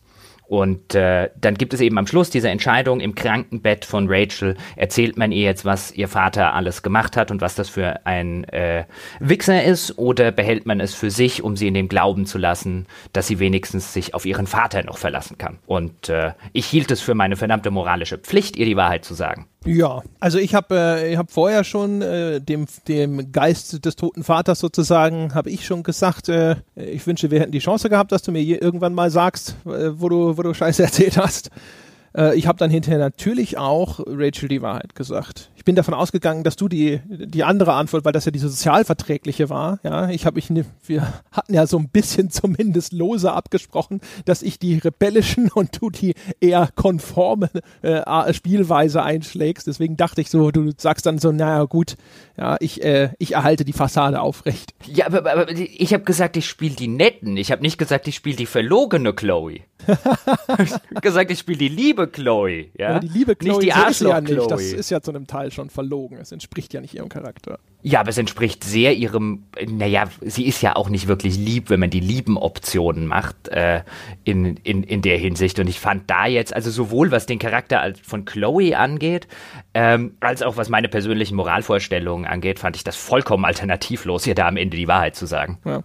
Es ist zumindest in der Endsequenz, die danach folgt, finde ich, äh, eher das Happy End, wenn man ihr die Wahrheit sagt. Also zumindest was die Beziehung dieser beiden angeht, weil wenn man ihr nicht die Wahrheit sagt, dann gibt es eine Szene, da sitzt dann die Familie Amber am Tisch und diskutiert angeregt und Chloe sitzt depressiv sozusagen daneben und wird erdrückt von der Last dessen, was sie weiß, aber nicht weiter erzählen kann. Und umgekehrt aber, wenn man ihr die Wahrheit sa sagt, dann sieht man zwar Rachel nicht mehr im Kreise ihrer Familie. Wir nehmen an, dass die Wahrheit sozusagen diese Familie spaltet, aber dafür sitzen die beiden auf dem Schrottplatz und wirken beide sehr glücklich. Das heißt zumindest also für diese beiden Figuren und die Zeit, die sie noch miteinander haben, scheint das auch die positive Entscheidung zu sein. Es gibt ja sogar noch eine positivere Entscheidung, denn ich habe ja am Ende gedacht, es gibt vielleicht in diesem Dialog mit Rachels biologischer Mutter gibt es irgendwie eine Möglichkeit, sie doch noch dazu zu überreden, in das Leben ihrer Tochter hineinzutreten, was sie eigentlich vorhatte und dann eben realisiert hat, wenn sie das jetzt tut, dann ähm, sie wird nie wirklich die richtige Mutter von Rachel sein nach all diesen Jahren und sie will ihr nicht auch noch den Vater wegnehmen, egal was der ihr versucht hat anzutun. Und ich hatte ja angenommen, es gibt irgendwie eine Möglichkeit, sie doch, doch dazu zu überreden. Ähm, die gibt es tatsächlich auch. Denn es gibt ja diese eine Szene, von der wir vorher auch schon andeutungsweise geredet haben, wo man ähm, Rachel einen Kuss geben kann als Chloe. Man hat aber zur Auswahl auch ähm, sie nach ihrem äh, nach ihrem Armband zu fragen, das sie anscheinend von ihrer Mutter geerbt hat, was man zu diesem Zeitpunkt noch nicht wirklich so genau weiß, weil dort die große Enthüllung noch nicht gekommen ist. Man weiß lediglich, sie trägt die ganze Zeit dieses Armband. Wenn man sie nach dem Armband fragt und sie nicht küsst, bekommt man am Schluss in dieser Sequenz mit Sarah die Option, ihr das Armband zu geben. Und wenn man ihr das Armband gibt, wird der Epilog des Spiels um eine Szene erweitert, wo äh, Sarah ähm, auf Rachel trifft. Was ich eine total bescheuerte Entscheidung finde übrigens. Ich habe das auch, ich habe das nur nachgelesen. Ich habe selber natürlich nicht das Armband verlangt, sondern den Kuss. Ähm, ich habe mir das schon so ein bisschen gedacht, weil es wird ab und zu auf dieses Armband äh, angespielt oder auch darüber gesprochen. Und das ist halt so, wie wenn in einem Film eine Kameraeinstellung ein Objekt oder irgendwas auf einmal groß kurz in einer Nahaufnahme zeigt. Äh, als erfahrener Filmzuschauer weiß man, dass solche Sachen nicht zufällig passieren und dass dieses Objekt also irgendeine Relevanz haben muss. Und so ging es mir mit diesem Armband. Nur, dass ich jetzt in dem Moment natürlich nicht bereit war, sozusagen hier meine Romanze dem Armband zu opfern. Nee, also Entschuldigung mal, das ist jetzt relativ gegen Ende der zweiten Episode. Ich habe jetzt fast zwei Episoden lang habe ich hart an dieser Beziehung gearbeitet und auf diesen Höhepunkt des Kusses hingespielt. Dann verlange ich doch nicht das Armband. ja, eben. Ich wollte meinen Kuss. Ja, was will ich mit dem scheiß Armband? Ich hab schon welche vor allem. Chloe trägt ja schon Armbänder. Was will ich mit noch einem? Ganz genau. Aber jetzt kannst du ja vielleicht darauf hinweisen, was du die ganze Zeit sagen wolltest. Komm, jetzt haben wir die Pflicht hinter uns gebracht, jetzt fang mit der Kühe an, wie beim Eiskunstlauf. Ja, aber da will ich erstmal noch thematisch passend bleiben, äh, damit wir nicht einfach wild hin und her springen und sagen, ich finde überhaupt diese Szene übrigens mit der Mutter, beziehungsweise mit dem Gesinnungswandel der Mutter, finde ich schlecht inszeniert. Also dieses Finale. Da ist die Mutter dann von diesem Merrick entführt, gefesselt an einen Stuhl und er will ihr auf jeden Fall Drogen, vermeintlich Heroin verabreichen. Also zum einen die Implikation, die für mich entstanden war, es soll eine Überdosis sein. Das war ist erstmal das, was ich erstmal daraus mitgenommen habe. Ich dachte, er will sie umbringen und er versetzt ihr dann aber auch diese Spritze. Dann wird Chloe bewusstlos geschlagen. Man sieht noch, Frank schreitet ein und dann kommt sie wieder zu sich und auf einmal sitzt die Frau, die gerade, also zumindest diese Drogen injiziert bekommen hat, das wissen wir sicher, sie nickt dann sozusagen ja auch so ein bisschen weg, die sitzt dann da und raucht, ist in der Lage, sofort eine total normale Unterhaltung mit ihr zu führen und obwohl sie, bevor sie diese Spritze bekommen hat, noch gesagt hat, ich will doch nur meine Tochter kennenlernen, also erkennbar dieses Ziel nach wie vor verfolgt, ist sie auf einmal angekommen bei, na, ich hab's eingesehen, es ist schon besser, sie lernt mich nie kennen. Also die ganze Inszenierung von dem Ding fand ich ehrlich gesagt total übers Knie gebrochen. Das habe ich auch nicht verstanden. Also ich habe wirklich nicht verstanden, warum sie denn am Ende diese Spritze tatsächlich bekommt, selbst wenn es jetzt keine Überdosis war, weil da liegt ja auch noch ein Löffel, was dann anscheinend ein bisschen irgendwie äh, äh, Crack noch irgendwie eine Rolle spielt und er legt ja dann auch ein Feuerzeug auf den Tisch, wo, wo man dann ja auch aus Filmen häufiger kennt, dieses Löffel anzünden und dann äh, wird das Heroin zu Crack gemacht und wird sogar noch eine Runde gefährlicher und stärker. Er gibt ihr dann allerdings diese, diese Spritze, also er spritzt ihr zumindest der Frau, die seit einem Jahr wieder clean ist, spritzt er ähm, wieder Heroin mit der eigentlich eindeutigen Implikation, so viel zum Thema Clean sein. Jetzt kannst du, wenn du es überhaupt noch mal schaffst, wieder völlig von vorne anfangen. Und dann ist die nach, also Chloe war jetzt ja nicht acht Stunden bewusstlos. Ich meine, das wäre die längste Bewusstlosigkeit, äh, äh, die ich kenne. Und dann, dann wacht sie vielleicht nach 20 Minuten oder nach 10 Minuten oder was weiß ich wieder auf. Und dann ist die, die gerade eine, die, die, die Frau, die gerade eine, eine volle Dosis Heroin gespritzt bekommen hat, wieder total normal und rational. Also das, ich habe einfach nicht verstanden, warum sie an der Szene nicht einfach dieses, dieses Spritzen weggenommen haben. Ja, ich sag ja, also die war also, merkwürdig. Übrigens, kleine Anmerkung, ist es nicht so, dass wenn man Heroin injizieren will, dass das dafür ist, muss man dann nicht irgendwie so mit Zitronensäure oder so das in so einem Löffel über Feuer auflösen, weil sich das Pulver sonst nicht löst? Ich glaube, das, das wäre bei Crack. Crack. Ich, ich dachte, glaube, äh, siehst du, wie ich mich mit, äh, siehst du, wie ich mich mit Drogen auskenne? Kannst mal sehen. Ne? Also ich meine, ne, also zu unserer Jugend war ja das, Heroin war ja noch so die schlimme, schlimme Droge, die in äh, Filmen immer zu sehen ist. Heute ist es immer Crystal Meth. Danke, Breaking Bad. Und ich meine mich zu erinnern, dass da schon immer mit Löffeln und so einer Zitrone hantiert wurde, was so Fixerbesteck anging. Ich dachte immer, dass das Crack ist. Ich habe keine Ahnung. Es kann sein. Ich wollte es nur mal ganz kurz in den Raum werfen, bevor hier hinter der Heroinbeauftragte bei uns anklopft. Jesus, was habe ich denn, was habe ich denn jahrelang angezündet? Oh, was habe ich mir da gespritzt? War es doch wieder nur also. Schnupfpulver, Menthol. Haben sie mich doch verarscht, verdammt nochmal. ja, also das ist auf jeden Fall eine ganz merkwürdig gemachte Szene. Das ist so eine, so eine, ist euch da das Budget ausgegangen Szene, keine keine Ahnung warum. Auch der, der wenn dann Frank da verletzt äh, antritt, es sind so verschiedene Sachen, die für mich irgendwie im, Kontext des Spiels immer so wenig Sinn ergeben haben. Auch der Merrick, der schlägt ja äh, diesen Footballspieler zusammen, wenn man nicht rausgeht und ihm das Geld gibt. Und dann, also erstens, wenn man ihn später im Krankenhaus trifft, den Footballspieler, sitzt er so da und denkt sich und sagt so, oh, wenn ich den Kerl doch nur in die Finger kriegen könnte während er sich da quasi ohne Gegenwehr zusammenschlagen und das Bein brechen lässt. Wo ich mir denke so, du hattest schon deine Chance und du bist offensichtlich ein Ausnahmeathlet. Wieso kann dich dieser Typ einfach so ohne Gegenwehr zu Klump schlagen? Ja, also, hä? Also, wenn, wenn wir schon an übrigens solchen Punkten sind, weil ich bin dann ja rausgegangen, habe ihm das Geld gegeben, weil ich ja vorher noch in seinem Computer gelesen habe, dass er irgendwie ein Footballstipendium an der Oregon State University und so weiter bekommen hat und ich mir dann gedacht habe, wenn ich den da jetzt draußen zusammenschlagen lasse, dann mach, ist vielleicht eine der Konsequenzen, weil sonst wird es Football-Stipendium ja keine Rolle spielen, dass er danach nicht mehr Football spielen kann. Also gebe ich jetzt das Geld. Ich will ja, der scheint ja eigentlich kein verkehrter Typ zu sein. Und dann wird ja sein kleiner Bruder in Mitleidenschaft gezogen, der sich den Arm bricht. Und dann kann man den einen Tag später im Krankenhaus besuchen, wo ich mich halt einfach nur gefragt habe, seit wann liegt man mit gebrochenen Armen in Krankenhäusern? Ist das in den USA normal? Ist, ist das, ich weiß nicht, werden die denn nicht erstmal eingegipst und so? Ich weiß nicht. Er hat dann ja auch einen Gips, aber er liegt dann im Krankenhaus. Und da wird ich, ich habe mir noch nie irgendein Körperteil gebrochen. Also man wird auch nicht kurzzeitig da zur Beobachtung oder so. Also ich habe mir schon die Hand gebrochen, den Arm, also äh, nein, dann wird man wieder heimgeschickt. Der bricht sich ja auch irgendwie das Handgelenk, das habe ich mir schon zweimal gebrochen. Da geht man zum Arzt, das wird geröntgt, das wird gegipst und dann geht man wieder heim. Du musst beim Masturbieren eigentlich besser aufpassen. Fußball, Torwart, du Arschloch. Oh, schön. Aber jetzt sind wir ganz organisch zu äh, Szenen gekommen, die irgendwie doof sind und nicht so ganz passen. Und das ist das, was ich vorhin sagen wollte. Ich habe ja vorhin auch schon gesagt, dass das Spiel äh, nicht irgendwie äh, belehrend ist und so. Dabei bleibe ich. Und dass es seine ganzen Botschaften recht unaufdringlich einsetzt. Und die einzige Szene, wo ich behaupten würde, dass das vielleicht nicht der Fall ist, ist die Szene nämlich mit Elliot. Also Elliot habe ich schon erzählt, das ist der der äh, Schulkamera, mit dem Chloe mal wirklich sozusagen ein winziges Techtelmechtel hatte und der jetzt immer noch hinter ihr her ist. Und dann gibt es eine Szene, da ist man in der, im Haus von James Amber und ähm, will dort eigentlich nur sozusagen mal, mal schnell was aus seinem Büro klauen. Und dann stellt Elliot Chloe dort auf einmal zur Rede äh, warum sie denn auf seine Avancen nicht reagiert und er kümmert sich immer, ja, und äh, äh, die, die Rachel, die sieht sie gar nicht als die falsche Schlange, die sie ist und so weiter. Und das ist ehrlich gesagt, also bei mir kam das an als äh, der Charakter, der hier so ein bisschen diese aktuelle Friendzone-Problematik symbolisieren soll. Auch da wieder, das ist eine Diskussion, die wahrscheinlich hauptsächlich in den USA geführt wurde. Gibt es große Diskussionen über diesen Begriff der Friendzone und was damit verbunden ist, nämlich dass äh, die Idee existiert bei einem Teil der Männer, dass wenn sie immer nett sind zu einer Frau, ihr immer helfen, ihr Geschenke machen und sonst auch ein guter Kerl sind, dass man dadurch sozusagen ja das Anrecht erwirbt, dass sie auch romantische oder sexuelle Avancen nicht mehr zurückweist und dann total echauffiert und traurig sind, wenn das nicht der Fall ist. Und Elliot, der äh, ist sozusagen so ein, ein Posterboy dafür mit diesem diesem, diesem Temper Tantrum, jetzt fällt mir der, der, deutsche Begriff wieder nicht ein, dass er da schmeißt und in, in dieser Diskussion mit Chloe.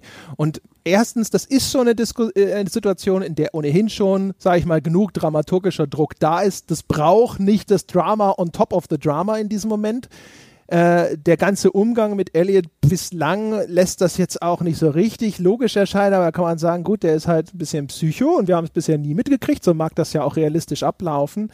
Aber das wirkte sehr aufgefropft für mich. Und das hat ehrlich gesagt nur diese Szene verlängert, in der es eigentlich für mich eigentlich weitergehen sollte mit der Handlung. Ich fand es deplatziert, ich fand es schlecht gemacht und ich fand es unpassend. So, so ging es mir gar nicht. Denn du kannst vorher, wenn du bei dem Footballspieler äh, das Geld klauen sollst, äh, äh, glaube ich sogar in der Episode davor, kannst du in Elliots Zimmer hineingehen und dort kannst du sein Tagebuch finden. Und in dem Tagebuch, also zumindest das Foreshadowing machen sie, sind Gedichte über Chloe, bei denen man sich schon beim Lesen denkt, okay, das geht über irgendwie eine Verliebtsein hinaus. Das hat schon irgendwelche Stalker-Elemente angenommen. Dann trifft man ihn ja später nochmal im Krankenhaus. Da gibt's auch so ein, so Dialog, bei dem man schon so ein bisschen merkt, okay, irgendwas stimmt mit dem nicht. Deswegen, ich fand das gar nicht so unpassend oder aus heiterem Himmel. Ich nehme an, du warst vielleicht nicht in seinem Zimmer oder hast sein Tagebuch nicht gelesen. Ja, äh, also erstens ja, ich war nicht in seinem Zimmer. Die anderen Interaktionen mit ihm hatte ich auch. Ich hatte ihm auch versprochen, dass wir zusammen zu dieser Theateraufführung gehen und dann äh, aufgrund äußerer Umstände habe ich ihn sozusagen dann da versetzt und auch nie groß mit ihm noch an ihn gedacht. Allerdings äh, was ich im Kern vor allem meine, ist, ich finde ihn halt einfach an der Stelle dramaturgisch völlig unnötig und auch im Kontext der ganzen Geschichte finde ich ihn unnötig wie einen Kopf. Also den äh, hätte ich gern gestrichen. Ich glaube, ich glaube, was er sollte, jetzt bin ich doch wieder dabei, bei Intention äh, nachzuforschen oder, oder über Intention zu spekulieren. Ich glaube, an dieser Stelle soll er ein bisschen die eine gewisse Ambivalenz aufbauen, was die Motivation von Rachel angeht. Denn er hat ja, er hat ja auf der rein sachlichen Ebene, wenn er eben sagt, äh, Rachel manipuliert dich die ganze Zeit, die ist gar nicht so, wie du denkst und so weiter, hat er ja teilweise gar nicht Unrecht. Gerade eben hatte ich ja Rachel, weil sie im Krankenhaus lag und sich gebeten und dich gebeten hat, bei ihrem Vater einzubrechen im Arbeitszimmer und äh, die Mutter ausfindig zu machen. Du bist jetzt ja gerade in der Situation, wo du mit einem Kriminellen dich äh, äh, als jemand ausgegeben hast, am Telefon, am Handy, äh, in so einem Chat, der du überhaupt nicht bist. Du hast äh, Beweise vernichtet in einer äh, von einer Polizeiuntersuchung, du hast irgendwie ein Riesenbündel Geldschein, mit dem du jetzt, die du jetzt irgendeinem Kriminellen geben willst, alles nur, weil Rachel dich drum gebeten hat. Also ich glaube, der soll an dieser Stelle zumindest so eine gewisse Ambivalenz schaffen, ähm, wo man dann sagen kann oder wo der Spieler zumindest mal drüber nachdenken soll, warum mache ich das hier alles? Was vielleicht auch dazu dient, damit am Ende eben als Antwort rauskommt, naja, weil die beiden eben ineinander verliebt sind. Ja, äh, kann ich als Intention akzeptieren. Ich mache mal den Switch schnell komplett und sage, ist mir doch scheißegal, was der Autor will, der ist doch tot. Ja. Uh, würde aber dann immer noch sagen, dann ist es trotzdem einfach blöde platziert, weil das ist echt zu spät. Zu spät in der ganzen Geschichte, um mir jetzt noch irgendwie äh, eine Ambivalenz einreden zu wollen. Also dann hab, das Ganze hat dann ja noch nicht mal irgendwie auch die, die, die Öffnung in diese Richtung. Also der Spieler kann in dem Moment ja dann nicht auf einmal sagen so, ja, jetzt wo du sagst, God damn it, I was blind oder sowas, sondern das äh, Chloe läuft natürlich automatisch quasi darauf hinaus zu sagen, ja, Bullshit und sowas und du verstehst das alles nicht.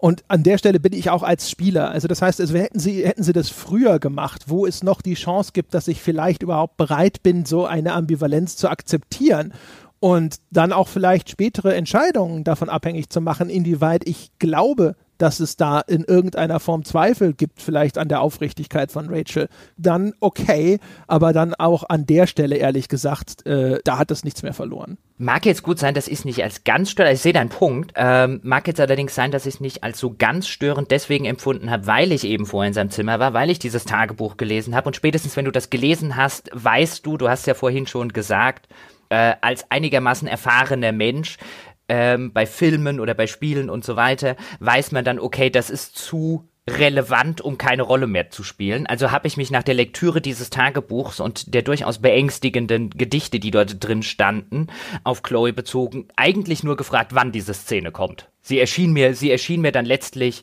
ähm, einfach nur folgerichtig. Weil ansonsten, das ist so ein bisschen Chekhovs Gun, wird das, glaube ich, in der Theaterwissenschaft genannt. Also diese, die Pistole, die im ersten Akt auf dem Tisch liegt, die muss im dritten Akt auch abgefeuert werden. Und so ein bisschen war das mit dem Tagebuch. Deswegen hat es mich einfach nicht gewundert, als das aufgetreten ist. Und deswegen empfand ich es wahrscheinlich nicht als so deplatziert.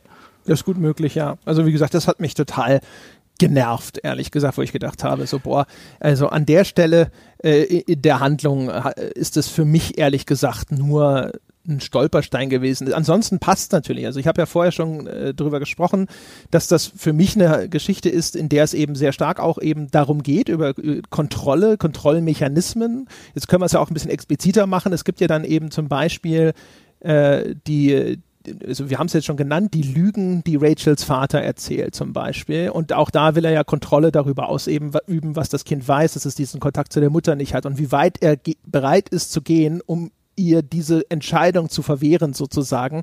Und Elliot ist ja eine weitere Spielart. Er versucht halt so durch eben hier versucht der versucht halt Kontrolle auszuüben durch diese Gefälligkeiten, durch diese Nettigkeiten und durch die Speichelleckerei, wenn man so möchte. Das passt alles sozusagen schon ins Bild. Die Figur, die könnte durchaus irgendwo ihren Platz in dem ganzen Ding haben. Aber äh, da, wo sie ihn dann auftreten lassen, habe ich echt gedacht, so, ach komm, geh weg mit dem. Übrigens an der Stelle, schön, dass wir an der Stelle sind, das war der einzige Backtalk, der mir gefallen hat. Ach so, da, ja, mit der Polizei, ja, okay, das ist, mm. das kann man durchgehen lassen, da hast du recht.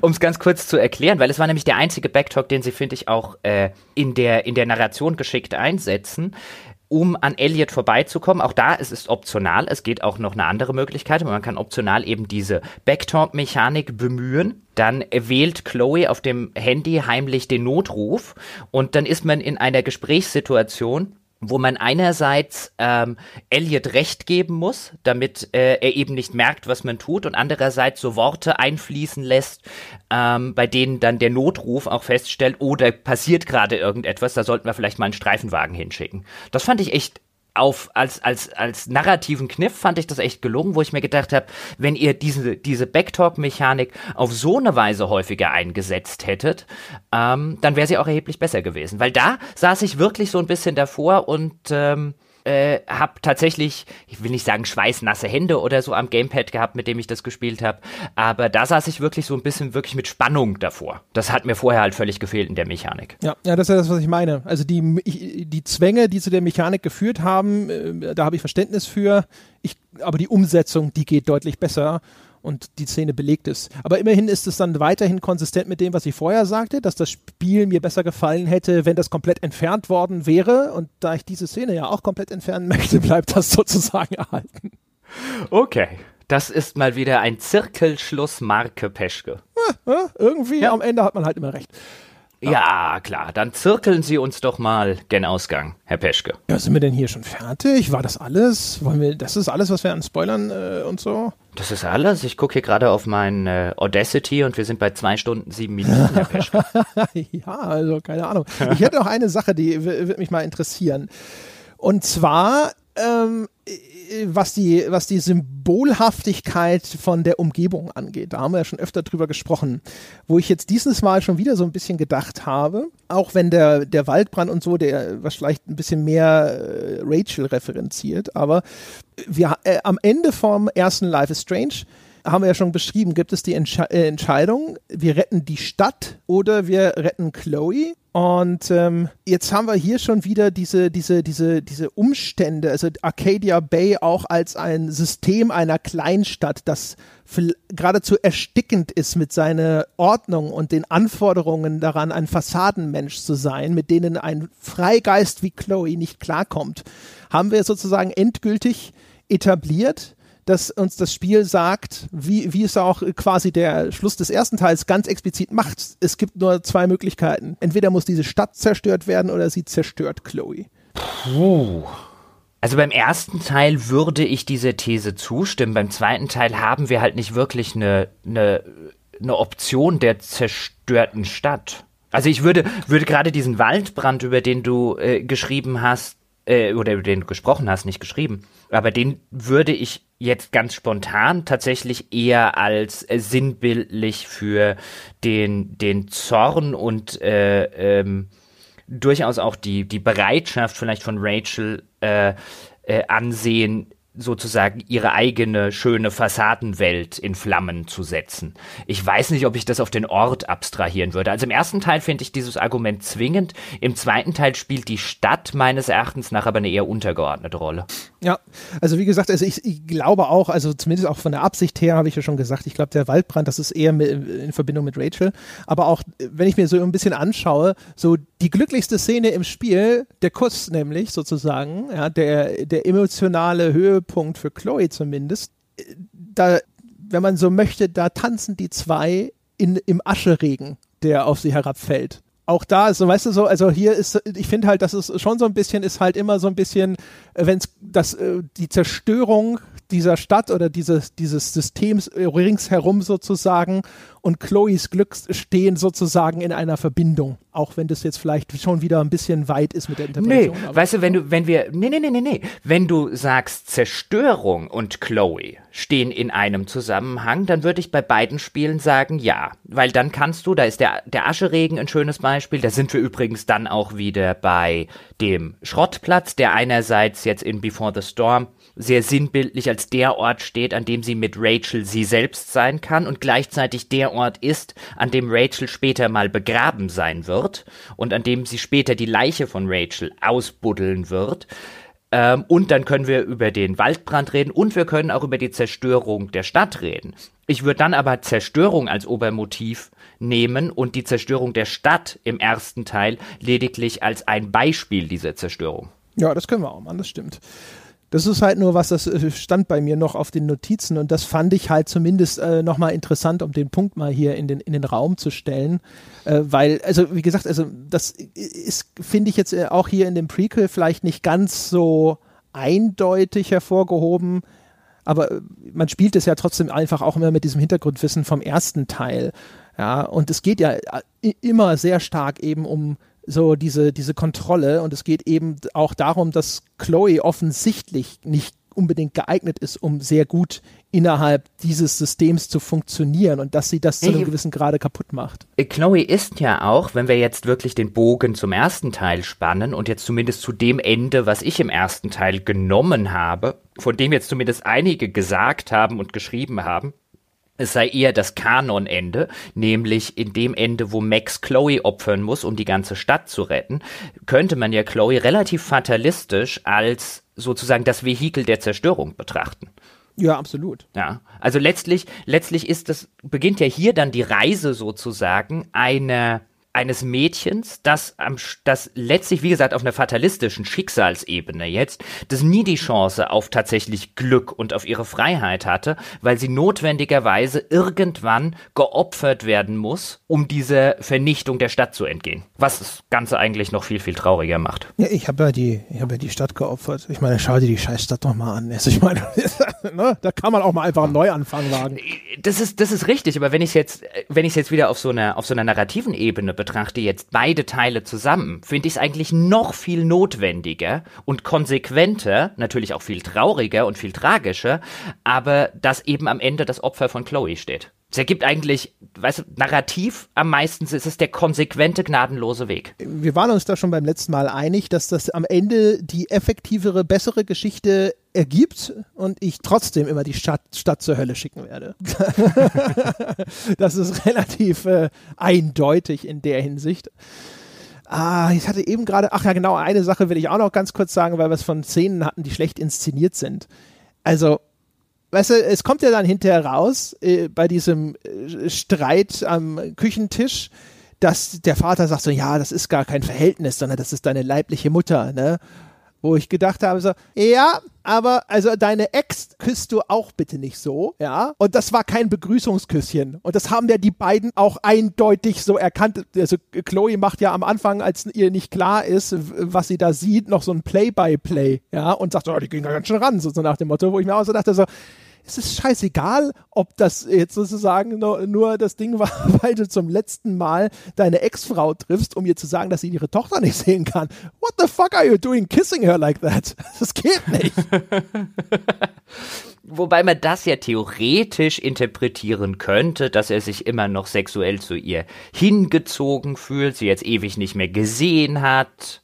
Theoretisch. Ja, aber es ist ja so ein, so ein Ding so, nachdem er das erklärt hat, ist ja irgendwie so, ach so, ja dann, ja dann ist das ja erklärt, dann hast du ja gar nichts falsch gemacht oder sowas. Ja, auch die, die, die Mutter reagiert darauf ja nicht so großartig, also, wo ich mir halt die ganze Zeit gedacht habe, so, e-, egal, also keine Zunge, mein Freund. ja, schon. Und das ist halt. Also ne? es, es wirkte, wirkte dann auch, wirkte dann auch relativ bemüht. Und ich würde auch glauben, dass es letztlich äh, äh, eher bemüht war, weil sie ja am Anfang für die Story oder im Mittelteil der Story brauchen sie ja als äh, äh, Etablierung, dass der Vater eine Geliebte hat und deswegen muss das so dargestellt werden, deswegen muss das glaubwürdig sein. Dann kommt der große Twist und dann kann man ihn halt vielleicht nur zu 90 Prozent erklären. Das hast du ja häufiger. Ja, das ist halt einfach nur äh, äh, verarsche eigentlich. Weißt du, sie wollen mich als äh, als Betrachter wollen sie mich auf diese falsche Fährte locken und zeigen mir deswegen etwas, was recht eindeutig ist. Was aber dann hinterher. Ja, wobei, sie zeigen, sie zeigen es dir ja eindeutig und symbolisch durch die Linse von zwei Teenagern, die nämlich in dem Moment durch eins dieser, dieser Parkfernrohre gucken. Also da wird wirklich die Linse symbolisch verankert. Könnte man argumentieren, um dir zu sagen, du siehst es eben nicht als neutraler Beobachter, sondern durch die Linse von zwei Teenagern, die vielleicht auch mehr aus einer Sache machen, die gar nicht da war. Ja, das kann man machen. Hm. Aber ehrlich gesagt, also da ist der. der wofür wofür habe ich Literaturwissenschaft studiert, wenn ich nicht auf solche Sachen kommen kann? Ja, solche ja. Sachen würde ich kommen, wenn sie Sinn ergeben würden für mich, aber äh, tut's halt nicht. Weißt du, also es gibt ja dann hinterher sogar dieses, äh, wenn der Vater das dann erzählt, wo das dann versinnbildlicht wird, indem sie nochmal durch dieses gleiche Fernrohr in die Vergangenheit schauen, zu seiner Erzählung passen. War übrigens auch künstlerisch eine sehr schöne Szene, was die Inszenierung angeht. Äh, aber ich finde es halt viel effektiver, dann hätten sie nur dieses Play-by-Play -play machen sollen. Aber, weil nee, ich sehe das ja tatsächlich, ja, ich weiß, ich, du, du, sagst sozusagen dann, dann ich, ich, sehe, ich sehe, was sie sehen sozusagen, aber sie sehen nicht die Realität. Aber das ist trotzdem Bullshit. Also ich werde halt trotzdem verladen als Betrachter. Und das hätte man einfach auch lösen können, sozusagen mit einem etwas aufrichtigeren, besser als einem unzuverlässigen visuellen Erzähler sozusagen, der sonst nirgendwo wieder auftaucht. Doch, der taucht ja wieder auf. Wenn du am wenn du danach mit Chloe und mit äh, Rachel sozusagen in der Erinnerung des Vaters, wenn er die Geschichte der Mutter erzählt, auch wieder durch diesen dieses dieses Fernrohr durchguckst, auch dort bekommst du ja nicht die Wahrheit gesagt. Der Vater erzählt dir in diesem, in diesem Sinne nicht die Wahrheit. Das ist ja dann der große Reveal, der wieder drauf kommt. Also ist der Blick durch dieses Fernrohr nicht, könnte man jetzt argumentieren, nicht nur einmal verzerrt, sondern dauernd verzerrt. Und dieses Fernrohr wird tatsächlich als unzuverlässiger Erzähler etabliert. Ist aber in dem Fall inszenatorisch ganz anders und eindeutig gekennzeichnet. Ich sag ja nur, was man interpretieren könnte. Ich sage ja nur, warum das keinen Sinn ergibt. Es ergibt, sehr wohl ergibt es Sinn, nur weil du ihn nicht erkennst. Nee, nee, nee, weil ich ihn Ja, nicht weil du wieder durch, akzeptiere. falsche, durch die falsche Linse guckst. Ja, ja, ja, genau. Ja, Nein, genau, so sieht's Verarscht haben sie mich da als Betrachter, ja. Und sie können sich von mir aus mit billigen interpretatorischen Tricks rausreden wollen, aber es ändert nichts daran, dass sie mich da verarscht haben, die Schweine. Um nochmal was Nettes zu sagen, übrigens ganz kurz zu der Theateraufführung. Äh, gibt nämlich, also, äh, ne, da, damit mein Disclaimer auch Wirkung entfaltet, nochmal was äh, Schönes. Das Spiel hat ja manche Sachen, wo es Sachen interpretatorisch, finde ich, zum Beispiel sehr, sehr schön macht. Ähm, es geht ja auch darum, dass Rachel aus ihrer Rolle ausbricht, sozusagen, die diese Gesellschaft und ihre Eltern von ihr verlangen, ja, und dann ha- hat sie diese Theateraufführung von dem äh, Shakespeare-Stück Der Sturm mit Chloe und der, der Moment sozusagen, wo jetzt die, die Freundschaft dieser beiden wirksam wird, da geht dann Rachel off-Script. Ah, das fand ich sehr schön. Die ganze Off-Script-Geschichte hat mir auch sehr, sehr gut gefallen. Ja, ich hätte mir, halt, wie gesagt, ich habe es vorher schon angesprochen, einfach ein paar bessere Sprecher gewünscht an der Stelle, denen ich das auch so ein bisschen abnehme. Ja, das stimmt. Ja, das, äh, das war da. Übrigens eine wunderschöne äh, Stelle, ähm, wenn kurz bevor diese Aufführung dann tatsächlich stattfindet, da kann man dann ja Victoria, eins der anderen Mädchen, die die Rolle von Rachel haben will und dann ihren, äh, ihren Tee vergiftet mit so einem Muskelentspannungsmedikament. Äh, ähm, und das kriegt man dann mit als äh, Chloe und dann kann man Rachel sagen, hier, pass auf, Victoria will, hatte hier was in den Tee gemixt, äh, solltest du nicht trinken. Und dann kann man Victoria dazu zwingen, den Tee selbst zu trinken.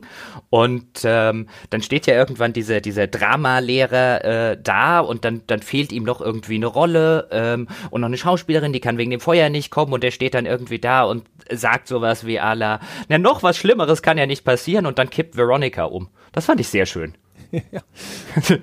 Ja, Veronica ist ja sowieso, das ist einer von den wenigen Figuren, die so ein bisschen sind wie aus einer typischen Highschool Rom-Com oder sowas. Weißt du, so die, die typische Highschool-Bitch.